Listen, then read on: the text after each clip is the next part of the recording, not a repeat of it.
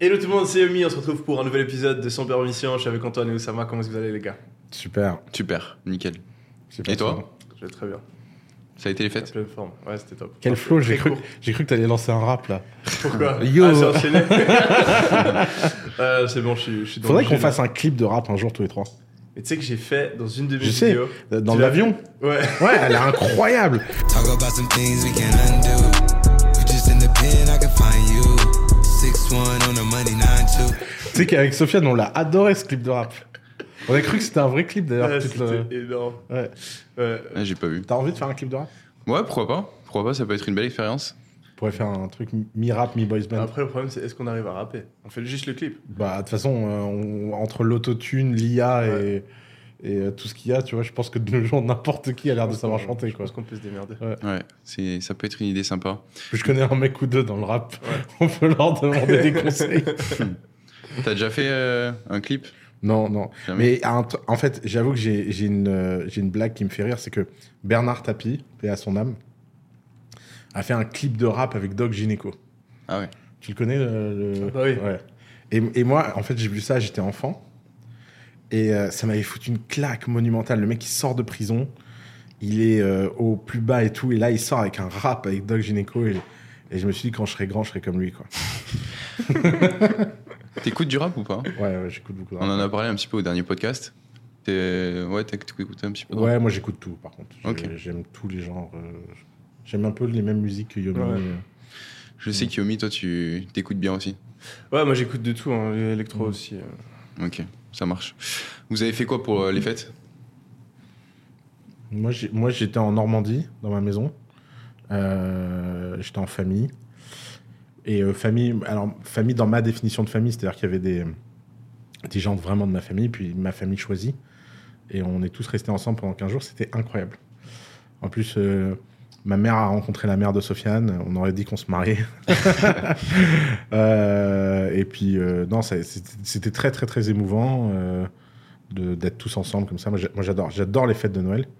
J'adore cette fête païenne euh, qui a été reprise. Je, je sais pas, j'aime bien, j'aime bien le sapin, j'aime bien la déco, j'aime les cadeaux, j'aime le fait que tu manges beaucoup. Question pour toi. Noël, Noël au chaud ou Noël dans... avec la neige? Ah, avec la neige. Je peux pas Noël au chaud. Je parlais avec un mec, euh, très très gros promoteur immobilier en France, et il me Mhm. disait Je peux pas passer Noël dans la neige, je dois être sur une île. Ah ouais Et il y a beaucoup de gens qui Ouais. vont, euh, C'est vrai. qui vont le faire sur une île, j'ai jamais fait. Pour moi aussi, Noël c'est la neige. Ah, moi, je suis suisse. c'est- les chaussettes sur la cheminée. Quoi. Ah, c'est clair, c'est Mhm. clair. Et euh, non, moi j'ai j'ai fait, j'ai fait un très court Noël. J'ai juste vraiment fait un aller-retour. je suis parti, je suis resté trois jours en Suisse. Juste le temps de voir la famille. J'ai offert, euh, offert des, des petits cadeaux à mes parents. Euh, ils, ont, ils ont bien kiffé. Euh, j'ai ouais, j'ai pu dire bonjour à tout le monde. J'ai revu deux, trois personnes de, de l'époque. Je suis sorti en boîte en Suisse, ça faisait longtemps que je l'avais pas fait. Du coup, j'ai rencontré des gens de l'université, etc. Ça, c'est Euh, énorme. Quand ouais. tu revois des gens de ton passé, ils sont, ah Yomi, t'as trop évolué, c'est énorme. Ouais. Moi, ça Ouais, j'ai eu en Better Saul un mec qui était à la fac avec toi. Ah ouais? Ouais, j'ai oublié son nom, mais il était très sympa. Ouais. Il me disait qu'à l'époque, il se foutait de ta gueule. Et maintenant, il regrette trop. Eh, Il y en a plein. Mais il a été très honnête. Il l'a dit, il a dit franchement, pff, je vais pas mentir. euh. Et il y en a, il y en a plein Maintenant, parce j'ai que moi, quitté je, commençais euh. à faire mes chiffres sur Shopify. Donc au début, je faisais 100 balles par jour, 200, 300, 400. Et en fait, j'a- j'allais en classe et j'allais vers tous mes potes et je leur avais parlé de mon business. Et au début, ils foutaient de ma gueule. Donc quand j'ai commencé à faire 100 balles, j'étais là, ah, regarde, 100 balles. C'était là, ah ouais, ok, euh, sympa. Mignon. Du coup, je reviens la semaine d'après ou trois jours après, 200 balles. C'était ah ouais, sympa. 300, 400, 500, 1000. Mais ils, ils regardaient, j'étais là, mais regarde, mec, je- tu peux le faire. Ça te prendrait que quelques heures par jour, je le fais en parallèle des études. Tu pourrais faire la même chose, je t'explique comment faire. Et j'étais là, ah non, j'ai pas le temps. Là, là, là. J'étais là, mais tu veux pas gagner genre 400 balles en travaillant deux heures par jour et peut-être gagner encore plus? Non, non, non, non. Après, ils m'ont vu, euh, j'ai commencé à faire des vidéos sur YouTube et tout, ils regardaient mes vidéos, c'était là, ah ouais, bien ta vidéo, mais en, en se foutant un peu de ma gueule. Et en fait, t'as un espèce de palier où tout d'un coup, c'est plus rigolo, Ouais. tu vois et, et il faut attendre ce palier. Jusqu'à Ouais. ce moment-là, t'oses pas trop. Moi, je me souviens, je- j'en parlais pas sur Instagram. Genre, j'avais ma chaîne YouTube, elle, je faisais quand même des milliers de vues, même peut-être même plus. mais j'en parlais pas du tout sur Instagram, j'en parlais pas à mes potes, etc. Jusqu'au moment où tu atteins un certain palier, là tu dis ah c'est bon, je C'est peux assumer, je peux assumer en public. Ça t'a pris combien de temps pour euh, passer ce palier-là? Tu t'en souviens ou Bah, pas? en fait, ça dépend tes critères, mais je me suis lancé sur YouTube quand j'avais 14 ans. Au début, je faisais des tutoriels de montage vidéo. Ah oui, Euh, donc euh, j'ai certaines de mes vidéos sur YouTube, j'ai ma voix, on dirait une meuf. euh, c'est c'est horrible, je dis n'importe t'as fait tes quoi. premières vidéos avant de nuit? Ouais, C'est génial. Elles sont toujours en Ah, ligne je pourrais te montrer, elles sont Ah, plus en ligne, Ah, elles sont plus en ligne. mais euh, c'est honteux. Salut tout le monde, c'est Alkin7 aujourd'hui on se retrouve pour ma première vidéo. Et j'avais quand même assez de traction, genre je crois que j'ai eu 13 000 abonnés à l'é- à l'époque, genre en Putain. 2014, c'était beaucoup. Euh, Je faisais plusieurs milliers de vues et d'ailleurs j'ai des fois des gens dans les commentaires qui me font Ah putain, c'était toi qui faisais ça, je, Mhm. me, je me souvenais de ta voix, etc. Donc là j'ai fait ça pendant je pense 3-4 ans. Euh, Ah oui, quand même, t'as été consistant. à personne, pour moi j'en avais honte. C'était pas comme maintenant où tout le monde fait des TikTok, tout le monde. À l'époque, tu faisais des vidéos sur YouTube, c'était chelou. Hmm. Et euh, donc, j'en parlais pas du tout. Et euh, ben là, après, j'ai repris la même chaîne YouTube quand je me suis lancé dans le business. Et je pense que j'ai bien mis un an, deux ans avant de commencer à en parler sur, euh, sur, euh, sur mes réseaux, à mes proches, etc. Ok, donc au total, Et de base, pris- j'avais tellement honte de ça, en fait, que je voulais me lancer en anglais. Les premières vidéos business que j'ai faites, je les ai Ouais. faites en anglais. Parce que je- j'assumais pas justement que j'ai des Mmh. potes quoi qui tombent sur moi sur YouTube en train de Hmm. parler de ça, etc. Toi, Oussama, ça a été direct, quoi. T'as mis tout le monde d'accord ou il y a eu une phase euh, où t'avais pas trop de traction Euh, Bah non, mais moi j'ai commencé à entrepreneuriat, il n'y avait pas les réseaux sociaux, donc euh, j'ai pas eu ces problèmes-là. Euh, À partir du moment où t'as commencé à créer du contenu et où on t'a vu, bah. euh, En fait, ce qui est marrant. Comment c'est- comment t'as commencé à créer du contenu Ouais, parce que c'est ça, c'est une histoire drôle. Parce qu'en fait, euh, c'est pas moi qui ai commencé à créer du contenu. tu faisais les conférences. Alors en fait, euh, c'est pff, c'est encore pire que ça. Euh, j'ai été entrepreneur en résidence au camping, qui était une assoce euh, pour aider les gens à être entrepreneurs. Euh, J'attendais, euh, j'étais en- de passage à Paris, euh, j'attendais mon visa. Et, euh, et donc je me suis dit, euh, bah, je vais aller donner des conseils là-bas. Et donc je vais le premier jour, je vois trois mecs, je donne des conseils. Puis le lendemain, ils ramènent trois potes. Puis euh, ils sont six. Puis le lendemain, donc au lieu de faire trois heures de rendez-vous, je fais six heures de rendez-vous. Et puis au bout d'une semaine, je rentre tous les jours éclaté à 2 heures du mat. Et je donnais des conseils non-stop de 8 heures à 2 heures du mat. Et il y avait la queue. Et les gens, ils prenaient des tickets pour avoir des conseils avec moi. Et moi, je disais, ouais, bon, là, euh, on a un problème. euh, moi, je peux pas faire ça. Je peux, peux pas faire ça 24 heures sur 24 euh, et tout. Et donc, un samedi, je leur dis, bon, les gars, euh, là, euh, vous me cassez les couilles. Donc, vous allez tous venir en même temps. et puis, vous allez vous asseoir. Et puis, je vais me mettre debout. Puis, je vais vous donner des conseils tous ensemble. Parce que là, c'est ingérable. Ils ont fait, ouais, trop bien et tout. Et donc, euh, bah, ils étaient tous là à la bourse de Paris à écouter des conseils. Et puis, euh, quelqu'un a pris en vidéo. À l'époque, il y avait un mec qui s'appelait Omar qui traînait par là. D'ailleurs, euh, il s'avère que ce type a une, un bijou entre les mains, puisqu'il m'a filmé pendant trois mois en one-on-one, pratiquement 24 heures sur 24, à donner des conseils aux gens. Il Mhm. venait avec sa caméra. Il a jamais rien publié. Oh. Ce mec, le jour où Netflix va le contacter, j'espère qu'il a pas perdu les rushs, j'espère qu'il a pas fait ça. Mais il, il a vraiment de l'or parce qu'il il a vu Oussama Amar qui démarrait le conseil aux entrepreneurs. Hmm. Et donc, il, il y a quelqu'un qui a pris la vidéo qu'il a tournée de la conf et il l'a mis sur YouTube. D'accord. Et j'étais même pas au courant. Et euh, moi, je, je savais pas. Et puis après, je voyais des gens dans la rue qui me disaient Ouais, j'ai vu ta vidéo sur YouTube. Je disais Quoi C'est vidéo abusé comme ça va vite. Et, euh, Il y a erreur. et, euh, et après, j'ai vu la vidéo. Et en fait, la vidéo est montée à 10 000 vues. Ok. Et là, je me suis dit, bon, bah, à chaque fois que je parle, faut que quelqu'un filme. Et après, à The Family, c'était devenu euh, une conférence le midi, une conférence le soir, euh, deux vidéos sur YouTube. quoi. Une Et après, quand je faisais des conférences ailleurs, j'ai laissé les gens filmer, mettre sur YouTube. Mais c'est vrai que moi, j'ai jamais eu ma chaîne. C'est-à-dire, j'ai toujours laissé les gens travailler pour moi, Mhm. euh, faire le travail, et moi, je faisais juste que parler, quoi. D'ailleurs, ça, ça va changer ça. Ça avait pris. Soyez attentifs. Mais comment ça, ça va Je changer l'annonce. Je l'annonce. D'ici un mois, D'ici un mois. ta popularité va tripler, je pense. Ah ouais, putain, stylé. Allez, je, je pense que j'arrive à faire, on arrive à faire doubler tes recherches Google. Cool. J'écoute. Pourquoi t'as été légitime au départ euh, pour euh, donner du conseil? Parce que. Ah, je sais pas. Pourquoi les gens t'ont Alors là, t'ont écouté? C'était un grand mystère. Après, je suis bon à ça. Enfin, euh, je sais que je suis très bon à ça. Euh, je sais que j'ai un truc un peu. Alors, Les gens, ils veulent du résultat. C'était quoi, c'était quoi les bah, résultats? j'en donnais du résultat. Je peux te dire qu'en plus, à l'époque, ce que je racontais, c'était des dingueries. Parce que à l'époque, les gens en France, quand ils faisaient des startups, ils faisaient des BP, euh, des business plans euh, à la BPI. Donc, euh, quand ils tombaient sur Oussama Hamar, ils étaient là, ah, ça sert à rien, fais un site, tu regardes si ça vend, et tu vois. Et en fait, je disais des trucs que- qui étaient normaux pour les Américains. Ok. J'ai eu la chance, moi, d'être éduqué au business par des gens qui connaissent le business, des Libanais, des Américains, des machins. Et en France, c'était, à l'époque, c'était un boulevard, en fait. Et donc, il y avait un décalage immense entre mon savoir et le, le niveau moyen. Et après, je suis très, très bon à me souvenir de tout ce que les gens m'apprennent et à savoir le, leur donner de la bonne façon. Et là, cette association en question, ils sont venus vers toi, ils t'ont dit Oussama, on te connaît, on aimerait Non, que tu viennes. euh, à l'époque, j'avais investi dans une boîte qui s'appelle OneFit, paix à leur âme, euh, un de mes premiers investissements qui a mal tourné. Euh, les fondeurs euh, sont devenus des gens extraordinaires. D'ailleurs, un des fondeurs est devenu le product manager d'Instacart. Ça, ça me fait bizarre de parler de tout ça, c'était tellement il y a longtemps. Et en fait, ces mecs-là avaient dit à cette assos, euh, bon, les mecs qui donnent des conseils dans votre assos, ils sont éclatés au sol. Vous devriez prendre tout ça. D'ailleurs, je me suis mis toute la sauce à dos en, je sais pas, 7 jours. Parce qu'en fait, moi, j'entendais les autres donner des conseils. je m'en souviendrai toute ma vie. Je crois que ça faisait 10 jours que je donnais des conseils au mec. Et il y a un mec qui rentre en trombe comme ça, qui dit Il est où le mec qui s'appelle Oussama? Et je me tourne comme ça. Je dis C'est toi qui conseilles de faire des boîtes au Delaware, un paradis fiscal Et j'étais Bah ouais, c'est quand même mieux que faire une boîte en France. À l'époque, il fallait 37 000 euros de capital pour lancer une boîte en France. Parce que les SAS, c'était avant la réforme de l'économie. Donc pour créer une start-up, tu avais besoin de mettre 37 000 euros de ta poche. Delaware, c'était 1 dollar. Moi, je trouvais ça quand même plus sympa, quoi, tu vois. Mm.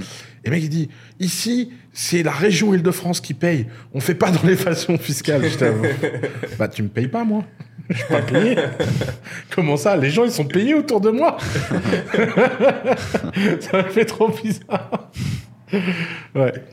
Donc tu t'es mis toute, euh, toute l'association à dos et, euh, et après, tu as mis tout le monde d'accord sur les conseils que tu donnais. Non, non, bah non, ces gens-là, ils me- 13 ans plus tard, ils continuent de me haïr. hein.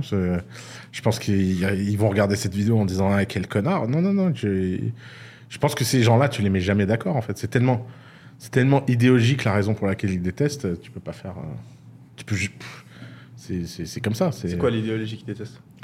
Bah, c'est des gens qui pensent que toi, moi, Antoine, on représente euh, tout ce qui va pas dans le monde, euh, l'égoïsme, le capitalisme, euh, qu'en fait, il faut... euh, Ils confondent souvent pour eux l'éthique, c'est le fait de faire des choses que personne te demande de faire, mais de le faire bien. euh. Enfin, pff, il y, a- il y a, il y a un côté chez ces gens-là, euh, t'es jamais assez bien, en fait. Et donc, comme nous, on en a un peu rien à foutre d'être mieux, euh, ça doit être terrible pour eux, quoi. Hmm. Un truc qui me fait marrer, c'est euh, sous mes TikTok là, maintenant de plus en plus, euh, il y a des gens qui commentent. Je pense que toi t'as la même chose. Ah, ce mec, il a toujours un avis sur tout. Et en fait, c'est vrai que Bah, au c'est final, vrai, les euh. TikTok qui, qui partent viral en général, c'est quand tu donnes ton opinion sur un truc. Et euh, bah, en fait, il y a beaucoup de gens qui vont voir ma gueule ou euh, voir notre gueule sur le réseau et on est en train de critiquer un truc ou donner un avis un peu provocateur sur quelque chose. Et euh, j'ai l'impression qu'il y a pas mal de gens qui aiment pas ça parce que ça donne un peu le côté donneur de leçons. Mais au final, on est juste en train de faire un podcast où je suis juste en train justement de répondre aux questions de quelqu'un. Ouais. Donc oui, je vais donner des leçons, mais on me les a demandées en fait. Je, je Ouais. passe pas ma, Oui. ma journée à, à t'obliger à suivre ce que je dis. Ah, quoi. Après, c'est l'algorithme qui distribue. t'imagines si on faisait un concept, on va chez les gens, ils ont, rien demandé, et si on rentre dans leur baraque, fait, alors, c'est ça, t'es sur TikTok, Ouais. t'as rien demandé et t'as. bah, oui, alors qu'est-ce que tu fais dans ta vie là? C'est ta faute, faut que tu te bouges le cul. Et le, le mec, Ouais. il est en train de chiller sur TikTok, il a juste Ouais. envie de se détendre et t'es en train de lui dire qu'il faut qu'il se bouge le cul. Bah, y en a, ils le prennent mal quoi. Non, En vrai, ça, ça peut se comprendre, ça peut se Ouais. comprendre. Mais ça dépend. C'est ça le problème des formats shorts, c'est que comme c'est sorti du contexte, tu Ah dis ouais, le mec. mais ça, Ah, mais même moi, je m'énerve dans certains ouais, shorts. ouais. Des fois, je regarde des shorts et je suis là, mais tu dis de la merde. Merde, et en fait, ouais. c'est juste parce que le, le monteur, il a coupé une phrase, Ouais. t'as pas le contexte. Et. euh, Ouais. Ah, donc c'est dangereux. hein, Non mais dangereux, ça, moi, moi c'est, le drame de ma vie. Ça, Les shorts. c'est, la limite de ma stratégie où je laisse les autres travailler pour moi. Quoi. Ouais. Ouais. C'est-à-dire que c'est parti en vrille là. Parce qu'en plus, le pire, c'est que souvent, si tu coupes le truc n'importe comment et que tu fais dire un truc encore plus bizarre, bah, ça part encore plus viral. Bah, bien sûr, Euh, bien sûr, bien sûr. T'as t'as un concept, euh, je pense peut-être que tu connaîtras le livre, justement, qui parle de la viralité des idées, en fait, ou, et, des, et des mèmes, par exemple, où, en fait, l'algorithme, c'est comme un peu euh, l'évolution des gènes. Donc, tu vas avoir une certaine idée, un certain mème, un certain short, qui va partir, et en fait, il va, les gens vont le reprendre, vont le remodifier, Hmm. et celui qui Et le plus viral, c'est celui qui va se propager le plus et Mm. celui qu'on va voir.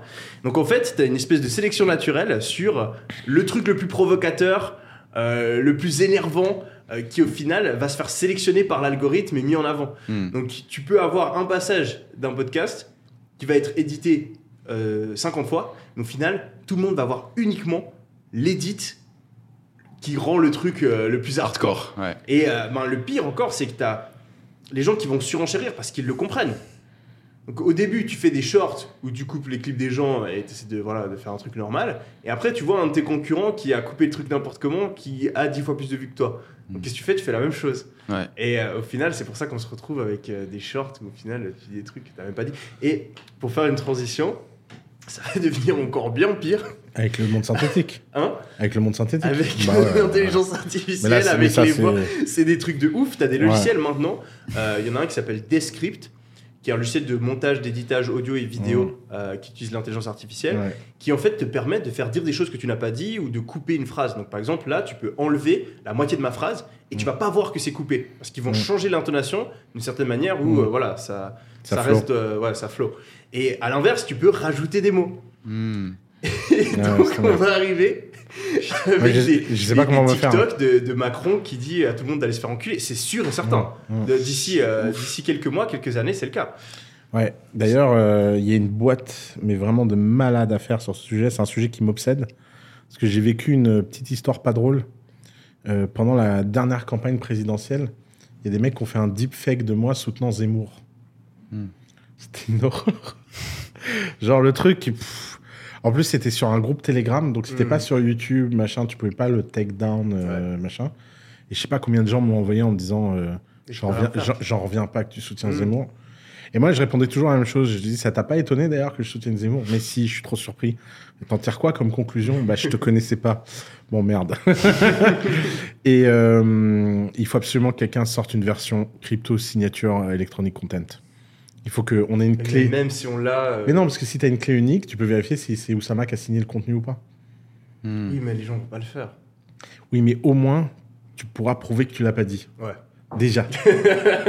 Parce que, que ça circule, que des cons pensent sur toi, mais ça va faire des problèmes légaux. Hein. Ah non, mais ça va faire énormément de problèmes. Donc, euh, si je peux prouver à la police que j'ai pas dit ça, c'est pas mal déjà. Ça va, ça va prouver, ça va provoquer énormément d'arnaques aussi. Euh, je regardais, euh, c'est quoi son nom? Le mec qui faisait l'arnaque au président. Ah oui.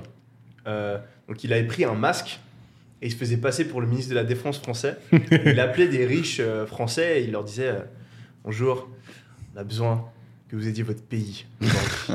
on a des otages en Afrique et on a besoin de faire un virement et on peut pas le faire depuis les caisses de l'État euh, d'un point de vue juridique. Donc on a besoin que ce soit vous qui fasse le virement, qui fassiez le virement. Et on vous Et ensuite, on vous rembourse. Ouais.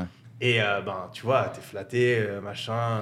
Tu te dis que c'est important. Il faut agir vite, bien sûr, hein, mettre de l'urgence, etc. Et ils ont soutiré des dizaines de millions d'euros Wow. à des multimillionnaires, milliardaires français, comme ça. Juste en faisant un Skype avec euh, voilà, un espèce de Mm. masque basique. C'était il y a, il y a 10-15 ans. Imagine-toi maintenant, quand le mec, il peut te faire un deepfake Avec la voix et tout. avec la voix et tout. Un autre truc tout con. Moi, souvent, quand je dois faire des virements ou quoi, je demande à mes potes, euh, vas-y, euh, juste fais-moi un message audio. Comme ça, je peux vérifier que c'est toi. Ça marche plus. Euh, je, voulais, je voulais faire la blague à un de mes potes. Par contre, le seul truc, c'est que tu as besoin d'avoir un petit peu de voix de la personne. Donc, Mm. pour moi, par exemple, c'est la merde. Tu vas prendre 5 vidéos YouTube, tu les uploads sur cette plateforme. Et ensuite, tu peux me faire dire tout ce que tu veux. Donc, tu peux envoyer des messages audio. Je, je devrais pas en parler. Je- je- ma, ma communauté, ma communauté va se faire, ma- ma T'es communauté mort. va se faire enculer. Mais les gens, ils vont. Déjà qu'il y a des gens sur Instagram qui se font passer pour moi, euh, avec des faux comptes, etc. Ils ont voir C'est vrai que là, la des concours. certification, Ouais. elle aide pas. Ouais. Ouais, et je faisais des concours à l'époque. Oui, c'est toi le gagnant, nanana, il faut payer 5 balles. Et ils se faisaient des centaines, des milliers d'euros comme ça. Imagine-toi maintenant si tu reçois un message audio de la personne. Non, mais c'est moi, non, mais c'est moi. Et la plupart des gens, ils sont pas du tout au courant que ce genre Ouais. de logiciel existe. Hmm. Donc je pense que ça va créer énormément de C'est la problèmes. merde. Comme toutes les nouvelles technologies, en fait, il va y avoir plein de dérives au départ et il va falloir que ça Bah, soit au départ, contrôlé. franchement, euh. je vois pas comment on va le résoudre. hein. Non. Ouais. Si, si, si. enfin, Là, les gens vont s'habituer, vont être plus non, mais, non, hein, mais attends, attends, En fait, euh, normalement, si chacun peut avoir une signature électronique, normalement, on doit pouvoir donner une signature à YouTube. Et YouTube doit créer un mode security pour qu'on fasse, pour qu'on take down toutes les vidéos qui sont pas de nous en temps réel. YouTube a la capacité de faire ça. C'est vrai qu'ils ont cette technologie où Mm. ils arrivent à reconnaître. font avec la contenu, musique, hein. Ils le font avec la musique. Donc le ils doivent le pouvoir le faire avec nous, quoi. Mais il faut juste euh, qu'ils aient un moyen simple Tu vois, que tu une clé que tu Oui, dises. mais le problème, c'est moi. le problème qu'il y a, c'est que, euh, par exemple, moi, je peux publier une vidéo de toi sur YouTube. Ouais, Je suis pas toi. ouais. Mm. Mais ça, c'est bon. Je la valide. Je sais que c'est moi qui l'ai. Donc, ça veut dire que tu devras valider. Ah ouais, bah ça, je suis sûr. chacune que- des bah, ça, vidéos. c'est sûr. C'est sûr que ça va être une modération comme ça. hein. Ça va créer un métier d'ailleurs. hein. Ouais. Ça, c'est. Je, je vois pas d'autres solutions en fait. Et d'ailleurs, si quelqu'un a une solution, franchement, je- euh, ça, c'est une boîte. euh, je la back. euh, on investit dedans. euh, Enfin, on y va quoi, parce que ça va être un besoin. euh, L'air synthétique. euh. D'ailleurs, la version positive de ça, c'est qu'il y a des acteurs qui vont vivre mille ans. hein. Ouais. Moi, je pense que Nicolas. euh, comment il s'appelle euh, Non, pas Nicolas Cage. le Morgan mec qui joue Morgan Friedman. Ouais. Mm. Moi, je pense qu'on va l'avoir dans des films pendant mille ans. Il est irremplaçable, ce mec. Non, mais il y a déjà plein Il va, de être, il va être en synthetic reality et, et ses héritiers, héritiers toucheront Imagine des. un chat toucheront GPT avec la voix de Morgan Freeman. Bah qui- ouais. c'est- Bah, ce sera incroyable. hein. incroyable. J'ai Morgan Freeman comme personal assistant. Vas-y, euh, fais-moi une, euh, une recette là, Morgan, s'il te plaît. Allez, hop, hop, hop. Ça serait ouf. Do you know God thinks of this food as holy? How you cook your chicken. Ça serait ouf. Oussama, tu as fait une conférence euh, il y a quelques jours euh, justement sur l'intelligence artificielle. Ouais, Euh, Il y avait près de 1000 personnes qui étaient là. ouais. Euh, tu as apporté pas mal de- d'éléments sur euh, ce que tu pensais que la technologie allait pouvoir amener euh, pour les entrepreneurs, ce que ça allait être au cours Mhm. des, des prochaines années. Ce serait cool qu'on revienne dessus, qu'on reparle un petit peu sur les différentes idées que tu as, présentées pendant la conférence. Ouais, ouais. euh, bah, les gens peuvent acheter le replay.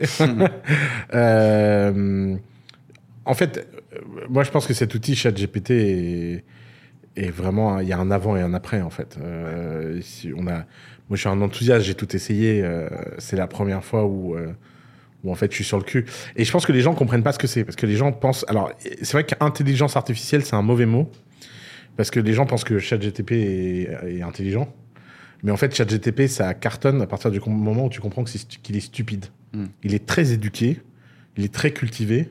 C'est un bon étudiant de MBA, mais c'est pas, c'est pas un mec intelligent.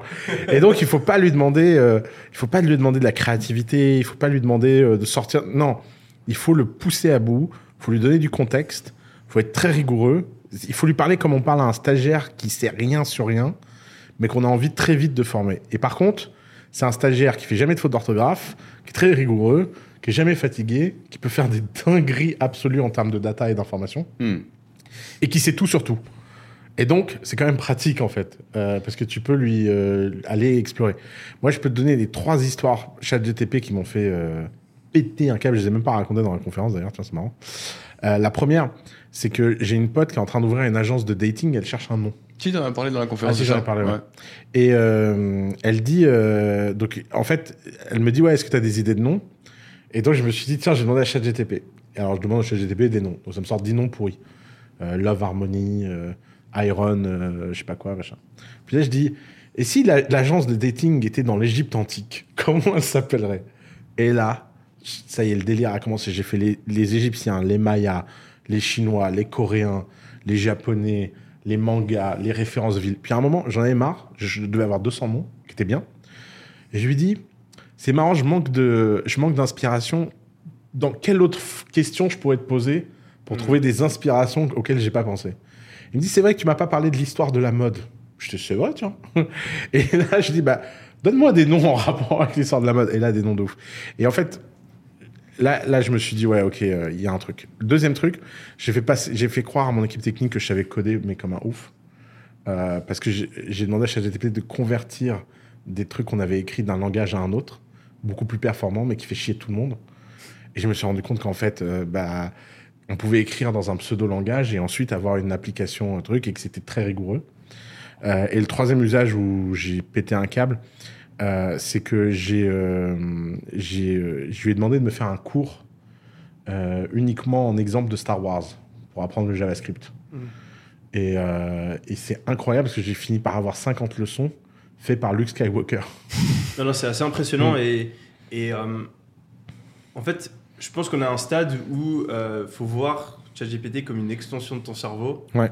et en fait, il te permet juste, tu lui donnes la direction Mm. et en fait, c'est un levier. en fait. C'est un levier Ouais. qui va te permettre, mais c'est à toi de te donner la direction. Donc, si tu donnes une direction de merde, ben, tu vas Mm. aller nulle part. Si tu réfléchis et que tu essayes différents trucs, parce que ce qui est bien, c'est que tu peux Mm. essayer en fonction des réponses qu'ils te donnent, bah, plus tu es un bon pilote, plus tu vas pouvoir aller Ouais, loin. Donc, Je pense qu'il faut l'apprendre à le piloter. Tu as Ouais. des trucs tout cons. hein. Donc, tu peux lui donner. Moi, ce que j'aime bien faire quand je l'utilise, c'est au début, je passe beaucoup de temps à juste lui donner des infos par rapport à ce que j'ai envie. Donc, je, lui, je plante le décor. Tu plantes le décor et ensuite, après, tu, euh, tu lui demandes euh, quelque chose. Et un truc que tu peux faire aussi, c'est adapter la manière dont il répond. Tu peux dire réponds-moi comme si j'étais un gamin de 5 ans, réponds-moi comme si j'étais euh, un scientifique, réponds-moi, je veux que tu me poses une question à chaque fois à la fin de ta réponse pour apporter plus de précision. Tu peux lui dire par exemple j'ai besoin j'ai besoin de faire une séance avec un psychologue, etc. J'ai envie que tu te comportes comme un psychologue, pose-moi des questions, essaie de m'aider à aller plus loin dans mes émotions, etc. Et il va en fait extrêmement bien faire ce rôle où il va écouter ce que tu dis et ensuite te pousser à aller plus loin dans la réflexion, en tirer des conclusions, etc. Donc en fait, il peut jouer n'importe quel rôle. Ça, je pense, c'est un premier truc que tu peux utiliser, c'est tu, tu, tu lui informes quel rôle il doit jouer. Mm. Ensuite, un autre truc euh, euh, qui est ouf, et justement tu l'as utilisé, c'est il est trop fort pour combiner des trucs. Donc tu lui dis, je veux un nom d'entreprise et je veux euh, un certain style, et te le combine. J'ai vu sur Internet l'autre jour un mec qui lui disait, euh, j'ai envie que tu me fasses une blague. Euh, donc il faisait la blague, et après il disait, j'ai envie que tu fasses une blague par rapport à une souris qui parle à un lièvre. Hmm. Et il te faisait une blague avec une souris qui partait à un lièvre, et il y avait un jeu de mots, il y avait un truc. C'est fou. Donc c'est vraiment Ouais. dingue. Et je trouve que c'est très drôle à chaque fois qu'il y a une nouvelle technologie de voir la réaction des gens. Mm. Dans les commentaires YouTube, moi j'ai fait, j'ai fait une vidéo sur YouTube par rapport à ça. Et c'est drôle, à chaque fois, tu as, les mêmes réactions. Il faut interdire la technologie. Ouais.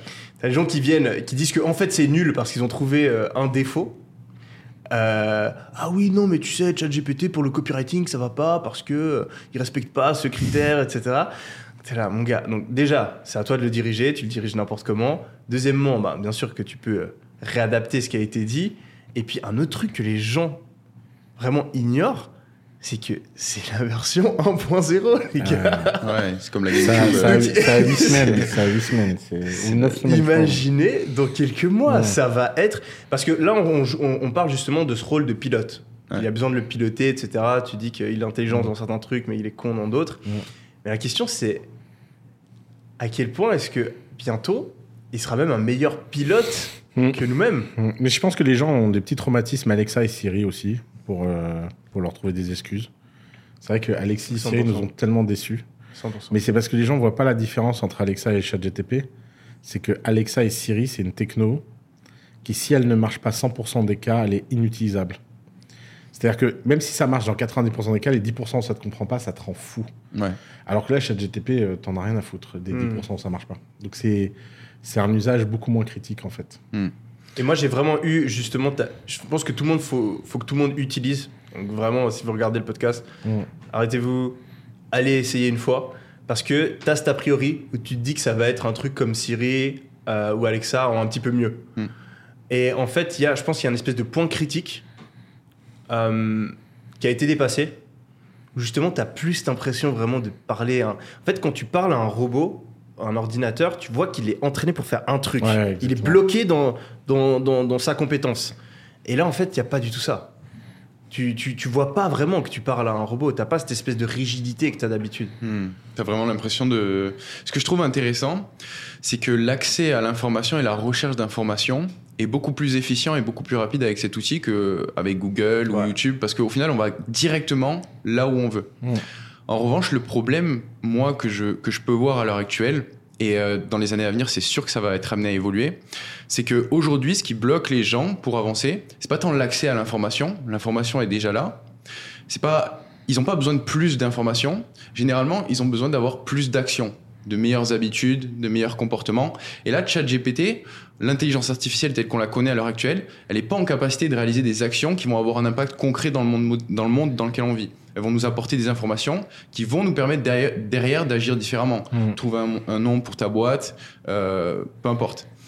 Et je pense qu'à partir du moment où l'intelligence artificielle aura un vrai pouvoir d'action, pourra mettre en place des systèmes, des habitudes, ouais, c'est un bon point. par exemple, Par exemple, euh, si tu as une intelligence artificielle qui peut en même temps coder un algorithme, en même temps créer des pages de vente sur Internet, en même temps euh, sortir du contenu, en même temps euh, prendre des appels euh, de vente, parce que euh, Google, ils ont sorti une intelligence artificielle qui a montré qu'ils pouvaient prendre un rendez-vous chez le coiffeur, Ouais. et la coiffeuse, elle a rien capté. Ouais, enfin, ils ont montré une vidéo il y a 4 ans ou 3 ans, et puis depuis, il n'y a rien du tout. rien. Merci Mais Google. Moi, je vous avoue un truc. Merci Google, ouais. Quand, quand j'ai quand j'ai vu la puissance de, de ChatGPT et que j'ai commencé à, à réfléchir à l'impact que ça peut avoir sur notre société, j'ai eu peur. Mm. Et j'ai eu peur déjà, bon, parce que ça peut partir en couille, mais j'ai aussi peur par rapport à ma situation. Parce que, en tant qu'entrepreneur, ta réussite sociale, ta réussite dans le business, etc., elle est liée à voilà, un petit set de compétences Mm. qui est que tu arrives justement à comprendre la psychologie humaine, tu arrives à résoudre des problèmes, tu arrives à mettre en place des systèmes. Et ça, ça permet de créer un business, gagner de l'argent, d'avoir un certain statut, certains comptes en banque. Et je me dis que le jour où justement l'intelligence artificielle arrive à avoir ces compétences à un niveau qui est meilleur ou similaire euh, au mien ou à d'autres entrepreneurs, bah, j'aurais plus aucun moyen de me démarquer Mm. à ce niveau-là. Donc c'est très égoïste comme raisonnement. Non, mais, Mais, ouais. et ça m'a, mais ça m'a, ça m'a, ça m'a rendu euh, humble sur ce point. Et ça m'a, ça me fait me rendre compte la chance que j'ai justement d'avoir ces compétences et d'avoir su développer ces compétences dans ce milieu-là. Et euh, j'ai la chance que ces compétences-là, elles sont très valorisées par la société aujourd'hui. Si demain, ces compétences-là, elles ne sont plus du tout valorisées par la société, Faudra que t'en aies des autres. hein? Tu en apprendras d'autres. Ouais, c'est ça, je pense, c'est au final ce qui va faire la Mais différence. euh, imagine-toi, mais j'ai- tu peux pousser le raisonnement loin. Si le, le critical thinking, l'analyse, euh, voilà, etc., la mémoire, ce genre de trucs, c'est plus important. Qu'est-ce qui est important? Si ça se trouve, ce sera peut-être juste euh, les, les travaux physiques, je sais pas, un truc tout con, ou l'art, ou etc. Et peut-être c'est des trucs où je serais moins doué. Et c'est à, à ce moment-là que je me rends compte, Ouais, oui, j'ai de la chance, putain, parce que Ouais. j'ai des compétences dans les caractéristiques précises qui Mm. sont très valorisées actuellement dans la société. Bah, non, mais c'est sûr que les chasseurs de mammouths aujourd'hui, c'est plus les stars que c'était un jour, tu vois. Donc, euh, Mm. ça, c'est le déclassement. il Après, peut- ça a changé, bah, c'est sportif vite, maintenant. Ouais, ouais, à mon avis, la plupart des sportifs, ils chassent pas le mammouth. hein. Je suis sûr qu'un LeBron James, ce serait un putain de chasseur de mammouth. Je pense qu'il serait chaud. J'aimerais trop pouvoir. Tu vois, ChatGT, construis-nous un mammouth. LeBron, viens là, on a une expérience à faire. ouais. Non, mais moi, je pense que. Euh, alors, je suis plus optimiste que toi là-dessus parce que moi, je pense que ce qui fait la différence entre les gens, c'est pas les compétences, c'est l'état d'esprit. Et l'état d'esprit, quoi qu'il arrive, tu, si tu as le bon état d'esprit, tu t'adaptes. Euh, pour avoir vécu, moi, plusieurs fois des, changements comme ça, euh, mine de rien, la plupart des métiers qui existaient dans ma première startup n'existent plus aujourd'hui. hein. J'y pensais la dernière fois, j'ai assisté à la disparition de métiers dont personne ne parle. Genre, euh, ma première startup, on avait trois systèmes administrateurs qui avaient un téléphone rouge qui s'échangeait toutes les 8 heures au cas où les serveurs tombent. Et ça appelait le téléphone et ils allaient en voiture au data center. Aujourd'hui, tu racontes ça à quelqu'un. dingue. hein, Il te dit, mais, mais sur quelle planète tu vis? Et je suis pas vieux, tu vois. Donc, euh, donc ce recul me donne, euh, me donne, me fait rire, tu vois. Je dis- toujours cette destruction créatrice. Ouais, ouais. qui Par a- contre, par lieu. contre, ce que j'ai vu, c'est à quel point la moindre résistance à une destruction créatrice est fatale. C'est-à-dire que je pense que le vrai secret, c'est d'accepter le nihilisme et d'accepter le fait que tout peut être détruit, et c'est pas grave. Et au contraire, faut surtout pas résister à la destruction. faut laisser la destruction arriver, être sur une page blanche et reprendre de là et avoir, avoir la croyance et le, et le courage de la page blanche. Dès Ah. que les gens s'accrochent à ce qu'ils ont, c'est un enfer leur vie. Non, je suis 100% d'accord avec toi. Et, et d'ailleurs, je trouve que ça met en avant une compétence dont on parle très rarement, qui est justement la capacité, il y en a deux, la capacité à s'adapter aux nouvelles technologies et aux changements, Mm. qui est super importante. Et euh, ben, ça m'a toujours fait marrer les, euh, les gens peut-être euh, d'une génération plus ancienne que la mienne, mais qui avaient de la peine à s'adapter au téléphone ou à Internet, etc. Euh, J'ai jamais compris ça. moi. et moi non plus. Non, c'est pas fait pour moi. Bah, euh, apprends. euh, Ouais. et, et- et- et ça handicape leur vie. Mais, mais c'est parce qu'ils ont, ils ont oublié d'être des enfants et ils savent plus. D'a- D'ailleurs, c'est trop horrible parce que on, passe notre temps à nous expliquer que le fait d'apprendre, d'être curieux et être joyeux, c'est un truc d'enfant. Mm. Sous-entendu, c'est un truc de sous-merde. Alors que si on restait des enfants toute notre vie, bah, tu vois, les enfants, ils voient un téléphone, ils appuient sur tous les boutons, ça finit par marcher et ils s'en foutent, quoi. Et je comprends pas pourquoi les gens perdent cette énergie. Il faut rester des enfants. Il faut rester un grand enfant le plus vite possible, tu vois. euh, tu- tout à l'heure, tu m'as dit euh, ma coupe de cheveux, c'est pour avoir l'air adulte. Moi, je me dis, oh mon Dieu, il est sur la mauvaise pente. il ne faut jamais devenir un adulte sous aucun prétexte. Avant adulte, c'est la mort. Euh, Après adulte, c'est la mort. Je pense qu'il y a aussi le fait que tu veux rester dans ta zone de confort où tu Ah ouais, t'as mais ça- t'as une certaine fierté, t'as tes habitudes, etc. Et quand tu rentres dans un nouveau monde, tu dois repartir du zéro. Le- donc il y a un certain confort à travers Ouais, mais tu le fait par- de tu croire que quoi que tu, quoi que tu es, te- te- tu le mérites, ça c'est aussi c'est un très grand danger. Parce que souvent les gens disent oui, bah, j'ai gagné le droit de, je n'ai plus Ouais. l'âge de. Ouais, ta mère, il y en a un qui a l'âge de te niquer quoi. Enfin, Ah, 100%. donc euh, donc c'est, c'est, tu peux pas, tu, tu ne peux pas espérer que le monde te traite bien. Non, c'est- mais c'est mais c'est une compétence. Pour moi, c'est vraiment une compétence. Mm. Tu, tu dois te forcer. Et euh, euh, aujourd'hui, je vois justement la même chose qui est en train de se passer où tu as des gens qui ont eu de la peine à s'adapter à Internet. Aujourd'hui, ça nous paraît stupide. Mais euh, moi, quand j'étais gamin, il y avait plein de gens qui voulaient Mm. pas faire les choses sur Internet, etc. Qui Mm. disaient que c'était. Pas donner la carte. Euh, et, et les mêmes, les mêmes conneries. Genre, ah oui, sur Wikipédia, tout le monde peut modifier, ça marche pas, etc. Donc je prends pas mes informations de Wikipédia, blablabla. C'est les mêmes personnes qui vont te dire, ah mais ChatGPT, il fait des erreurs, donc je l'utilise pas. Donc euh, c'est pas parce qu'une technologie n'est pas parfaite qu'il faut pas l'utiliser. Et aujourd'hui, toutes les personnes qui ne font pas l'effort parce qu'il y a un effort à faire, c'est vraiment, moi je le vois comme une compétence qui s'entraîne. Tu vois, t'as envie d'être bon au piano, t'apprends à jouer au piano, t'as envie d'être bon dans ta vie, t'as envie d'être bon en business, euh, d'être plus efficace, etc. Eh ben, fais l'effort d'aller comprendre ces nouvelles technologies. Va sur ChatGPT. Moi, je l'utilise tous les jours. Je me force. À chaque fois, j'ai le réflexe d'aller chercher sur un truc sur Internet. Non, ah, j'utilise ChatGPT à la place. Je suis allé me renseigner sur tous les nouveaux outils qu'il y a en- euh, dans l'intelligence artificielle. Je me demande lesquels je peux euh, adapter et utiliser dans mon business. On met des nouveaux process en place pour les utiliser dans mon business. Donc ça, je pense que c'est quelque chose de super important pour les personnes qui regardent la vidéo aujourd'hui. C'est foncer dans cette putain de nouvelle technologie Ah ouais, parce que c'est l'avenir. Et vous sûr. allez développer un avantage sur toutes les personnes qui ne le font pas. Mm. La deuxième chose que j'ai trouvé intéressante, et c'est c'est quelque chose sur euh, lequel j'ai envie de travailler, c'est justement la capacité à vivre dans le futur. Donc tu as la capacité à t'adapter à ce qui vient d'arriver, mais aussi la capacité à anticiper. Et j'adore euh, une citation de Bezos qui dit euh, faut pas euh, faut, faut- faut se positionner avant que la vague elle arrive pour la prendre. Faut Mmh, pas ouais. courir après les vagues si tu fais du non, surf. voilà. Et donc, quand tu regardes des mecs comme Elon Musk, comme les venture capitalistes, euh, eh ben, ils, ils ont cette capacité de toujours essayer de réfléchir ah, c'est quoi le prochain truc? C'est quoi le Mm. prochain truc? Et moi, j'ai souvent tendance à être en retard, à être ah, ah merde, j'ai loupé cette vague, j'ai loupé cette vague, j'ai loupé cette vague. Mais j'ai pas encore le réflexe de me dire c'est quoi la putain de prochaine vague? Donc là, on est clairement sur une vague de l'intelligence artificielle. Et un truc qui m'intéresse, de savoir, par exemple, vous, quels sont vos avis C'est quoi les prochaines vagues? Parce que je pense que là, de toute Mm. façon, tu peux, tu peux te démerder Mm. en, en, en- en voyant les vagues et en les rattrapant. Si t'es bon, tu taffes, t'as pas besoin de, de les anticiper. Mais c'est encore mieux si tu peux les anticiper.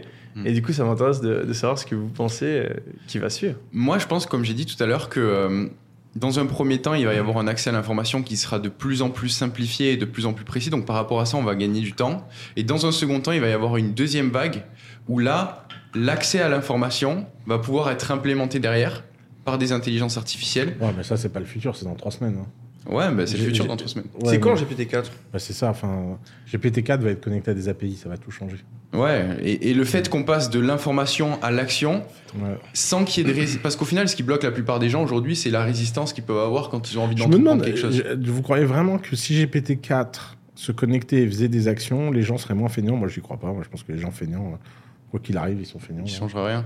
Mais en fait, je sais pas. Mais en fait, le problème, c'est que si ChatGPT est capable d'avoir un raisonnement, s'il est aussi capable de le mettre en place, ensuite, t'as juste à lui dire fais-moi gagner de l'argent.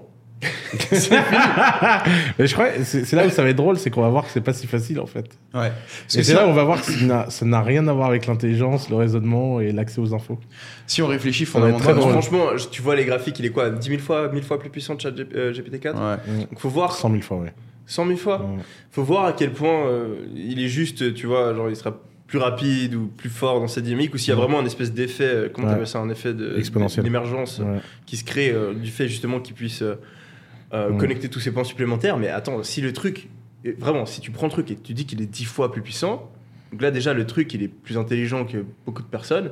S'il est Mmh. 10 fois plus intelligent, Il- je pense pas qu'il va être plus intelligent, il, va être plus- il, a, il aura plus d'infos. Mais c'est ça la question. Si Ouais. vraiment il est dix fois Non. plus intelligent, il sera dix fois plus intelligent qu'un être humain. Parce toujours- que là, il a, il a le niveau d'un être humain Non, moyen. non, il, alors, pff, non, il est très très très loin du niveau d'un être humain moyen. Ouf. Non, non, vraiment, c'est. Alors pour le Comment coup. est-ce que tu, comment, Alors, tu fais passer un test de QI, euh, il bat, il bat, je pense. le Non, euh, alors justement, c'est intéressant. Alors d'abord, les tests de QI sont pas des bons tests de l'intelligence. Ouais, Il y a, il y a eu, plein d'articles là-dessus. Euh, alors, si tu rentres dans les vrais sujets de l'intelligence et que tu regardes les études qui sont faites sur le sujet, l'une des mesures les plus fiables de l'intelligence, c'est un test tout bête qui s'appelle le Divergent Thinking Test. Comment ça marche? Je te donne un trombone et je te dis, imagine-moi des usages de ce trombone divergents. Hmm. Mhm. Tu vas me dire, je prends plein de trombones, je les mets ensemble, je me fais un joli bracelet. Machin, machin, machin.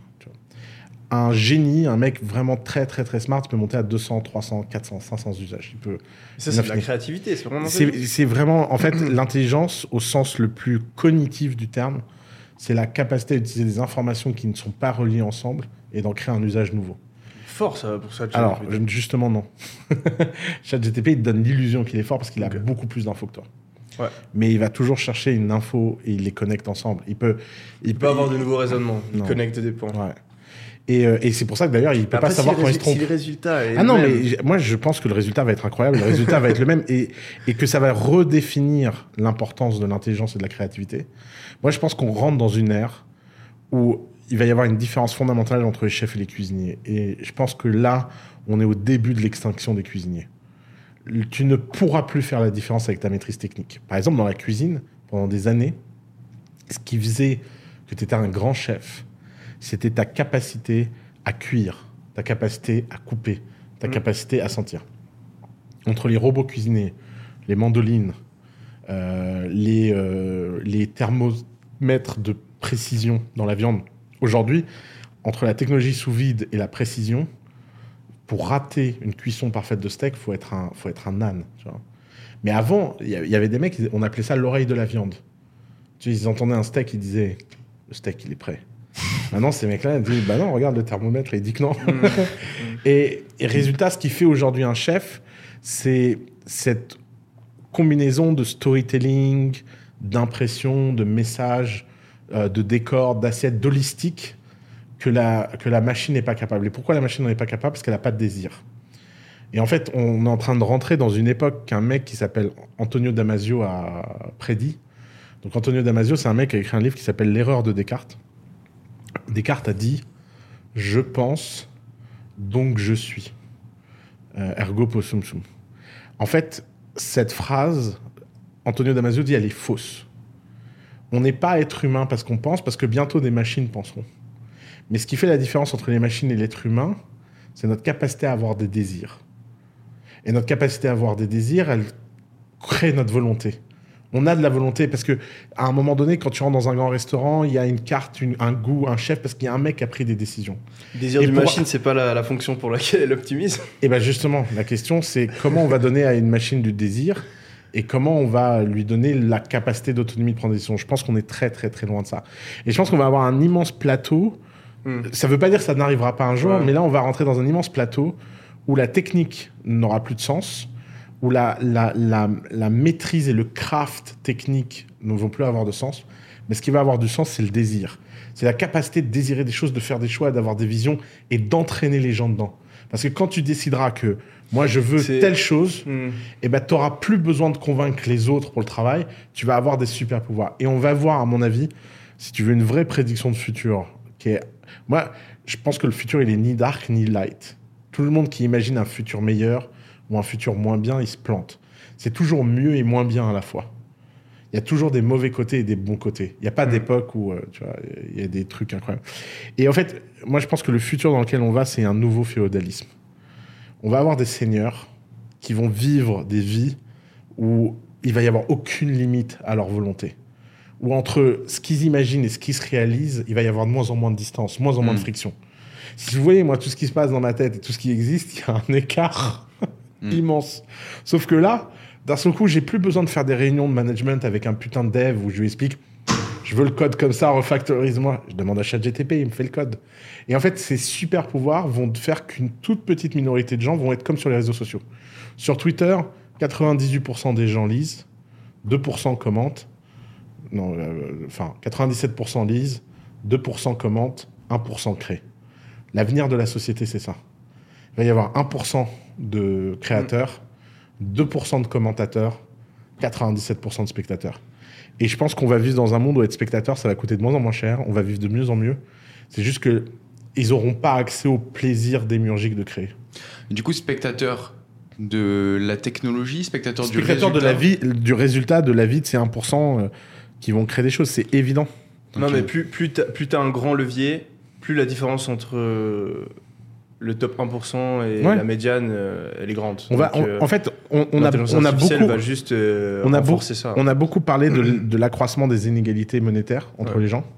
En fait, ces inégalités, elles vont bientôt disparaître parce que bientôt l'argent va. Enfin, au rythme où ChatGTP va, Ouais.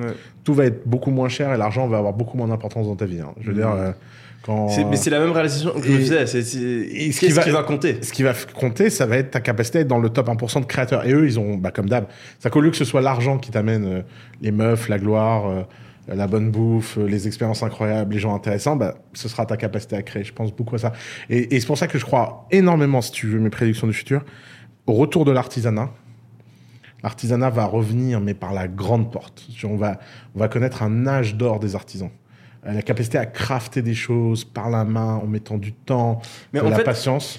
Ça va, ça va être. euh, les gens vont valoriser ça plus que tout, parce que tout, tout le reste va être créé de façon autonomique par des robots. Hmm. Hmm. Non, je te rejoins sur beaucoup de points, mais la, la question c'est à quel point justement la machine arrive à, à, à- à anticiper les désirs et ce que valorise l'être humain. Mais je pense que, je pense que le désir humain, c'est une, fonction, c'est une double négative. Tu ne désires que ce que tu n'as pas Mm. et que tu peux avoir. Donc, résultat, tu as une double négative. Mm. Et si une machine sait ce que tu désires, tu le désireras pas. Et à chaque fois que la machine essaiera de nous fournir ce qu'on désire, un nouveau désir émergera. Oui, ben oui, mais, mais après ce sera quand même elle qui l'aura fourni. Donc, ouais, je mais pense que- justement, je pense que, c'est pour ça que je pense que les humains seront meilleurs à ça que les machines.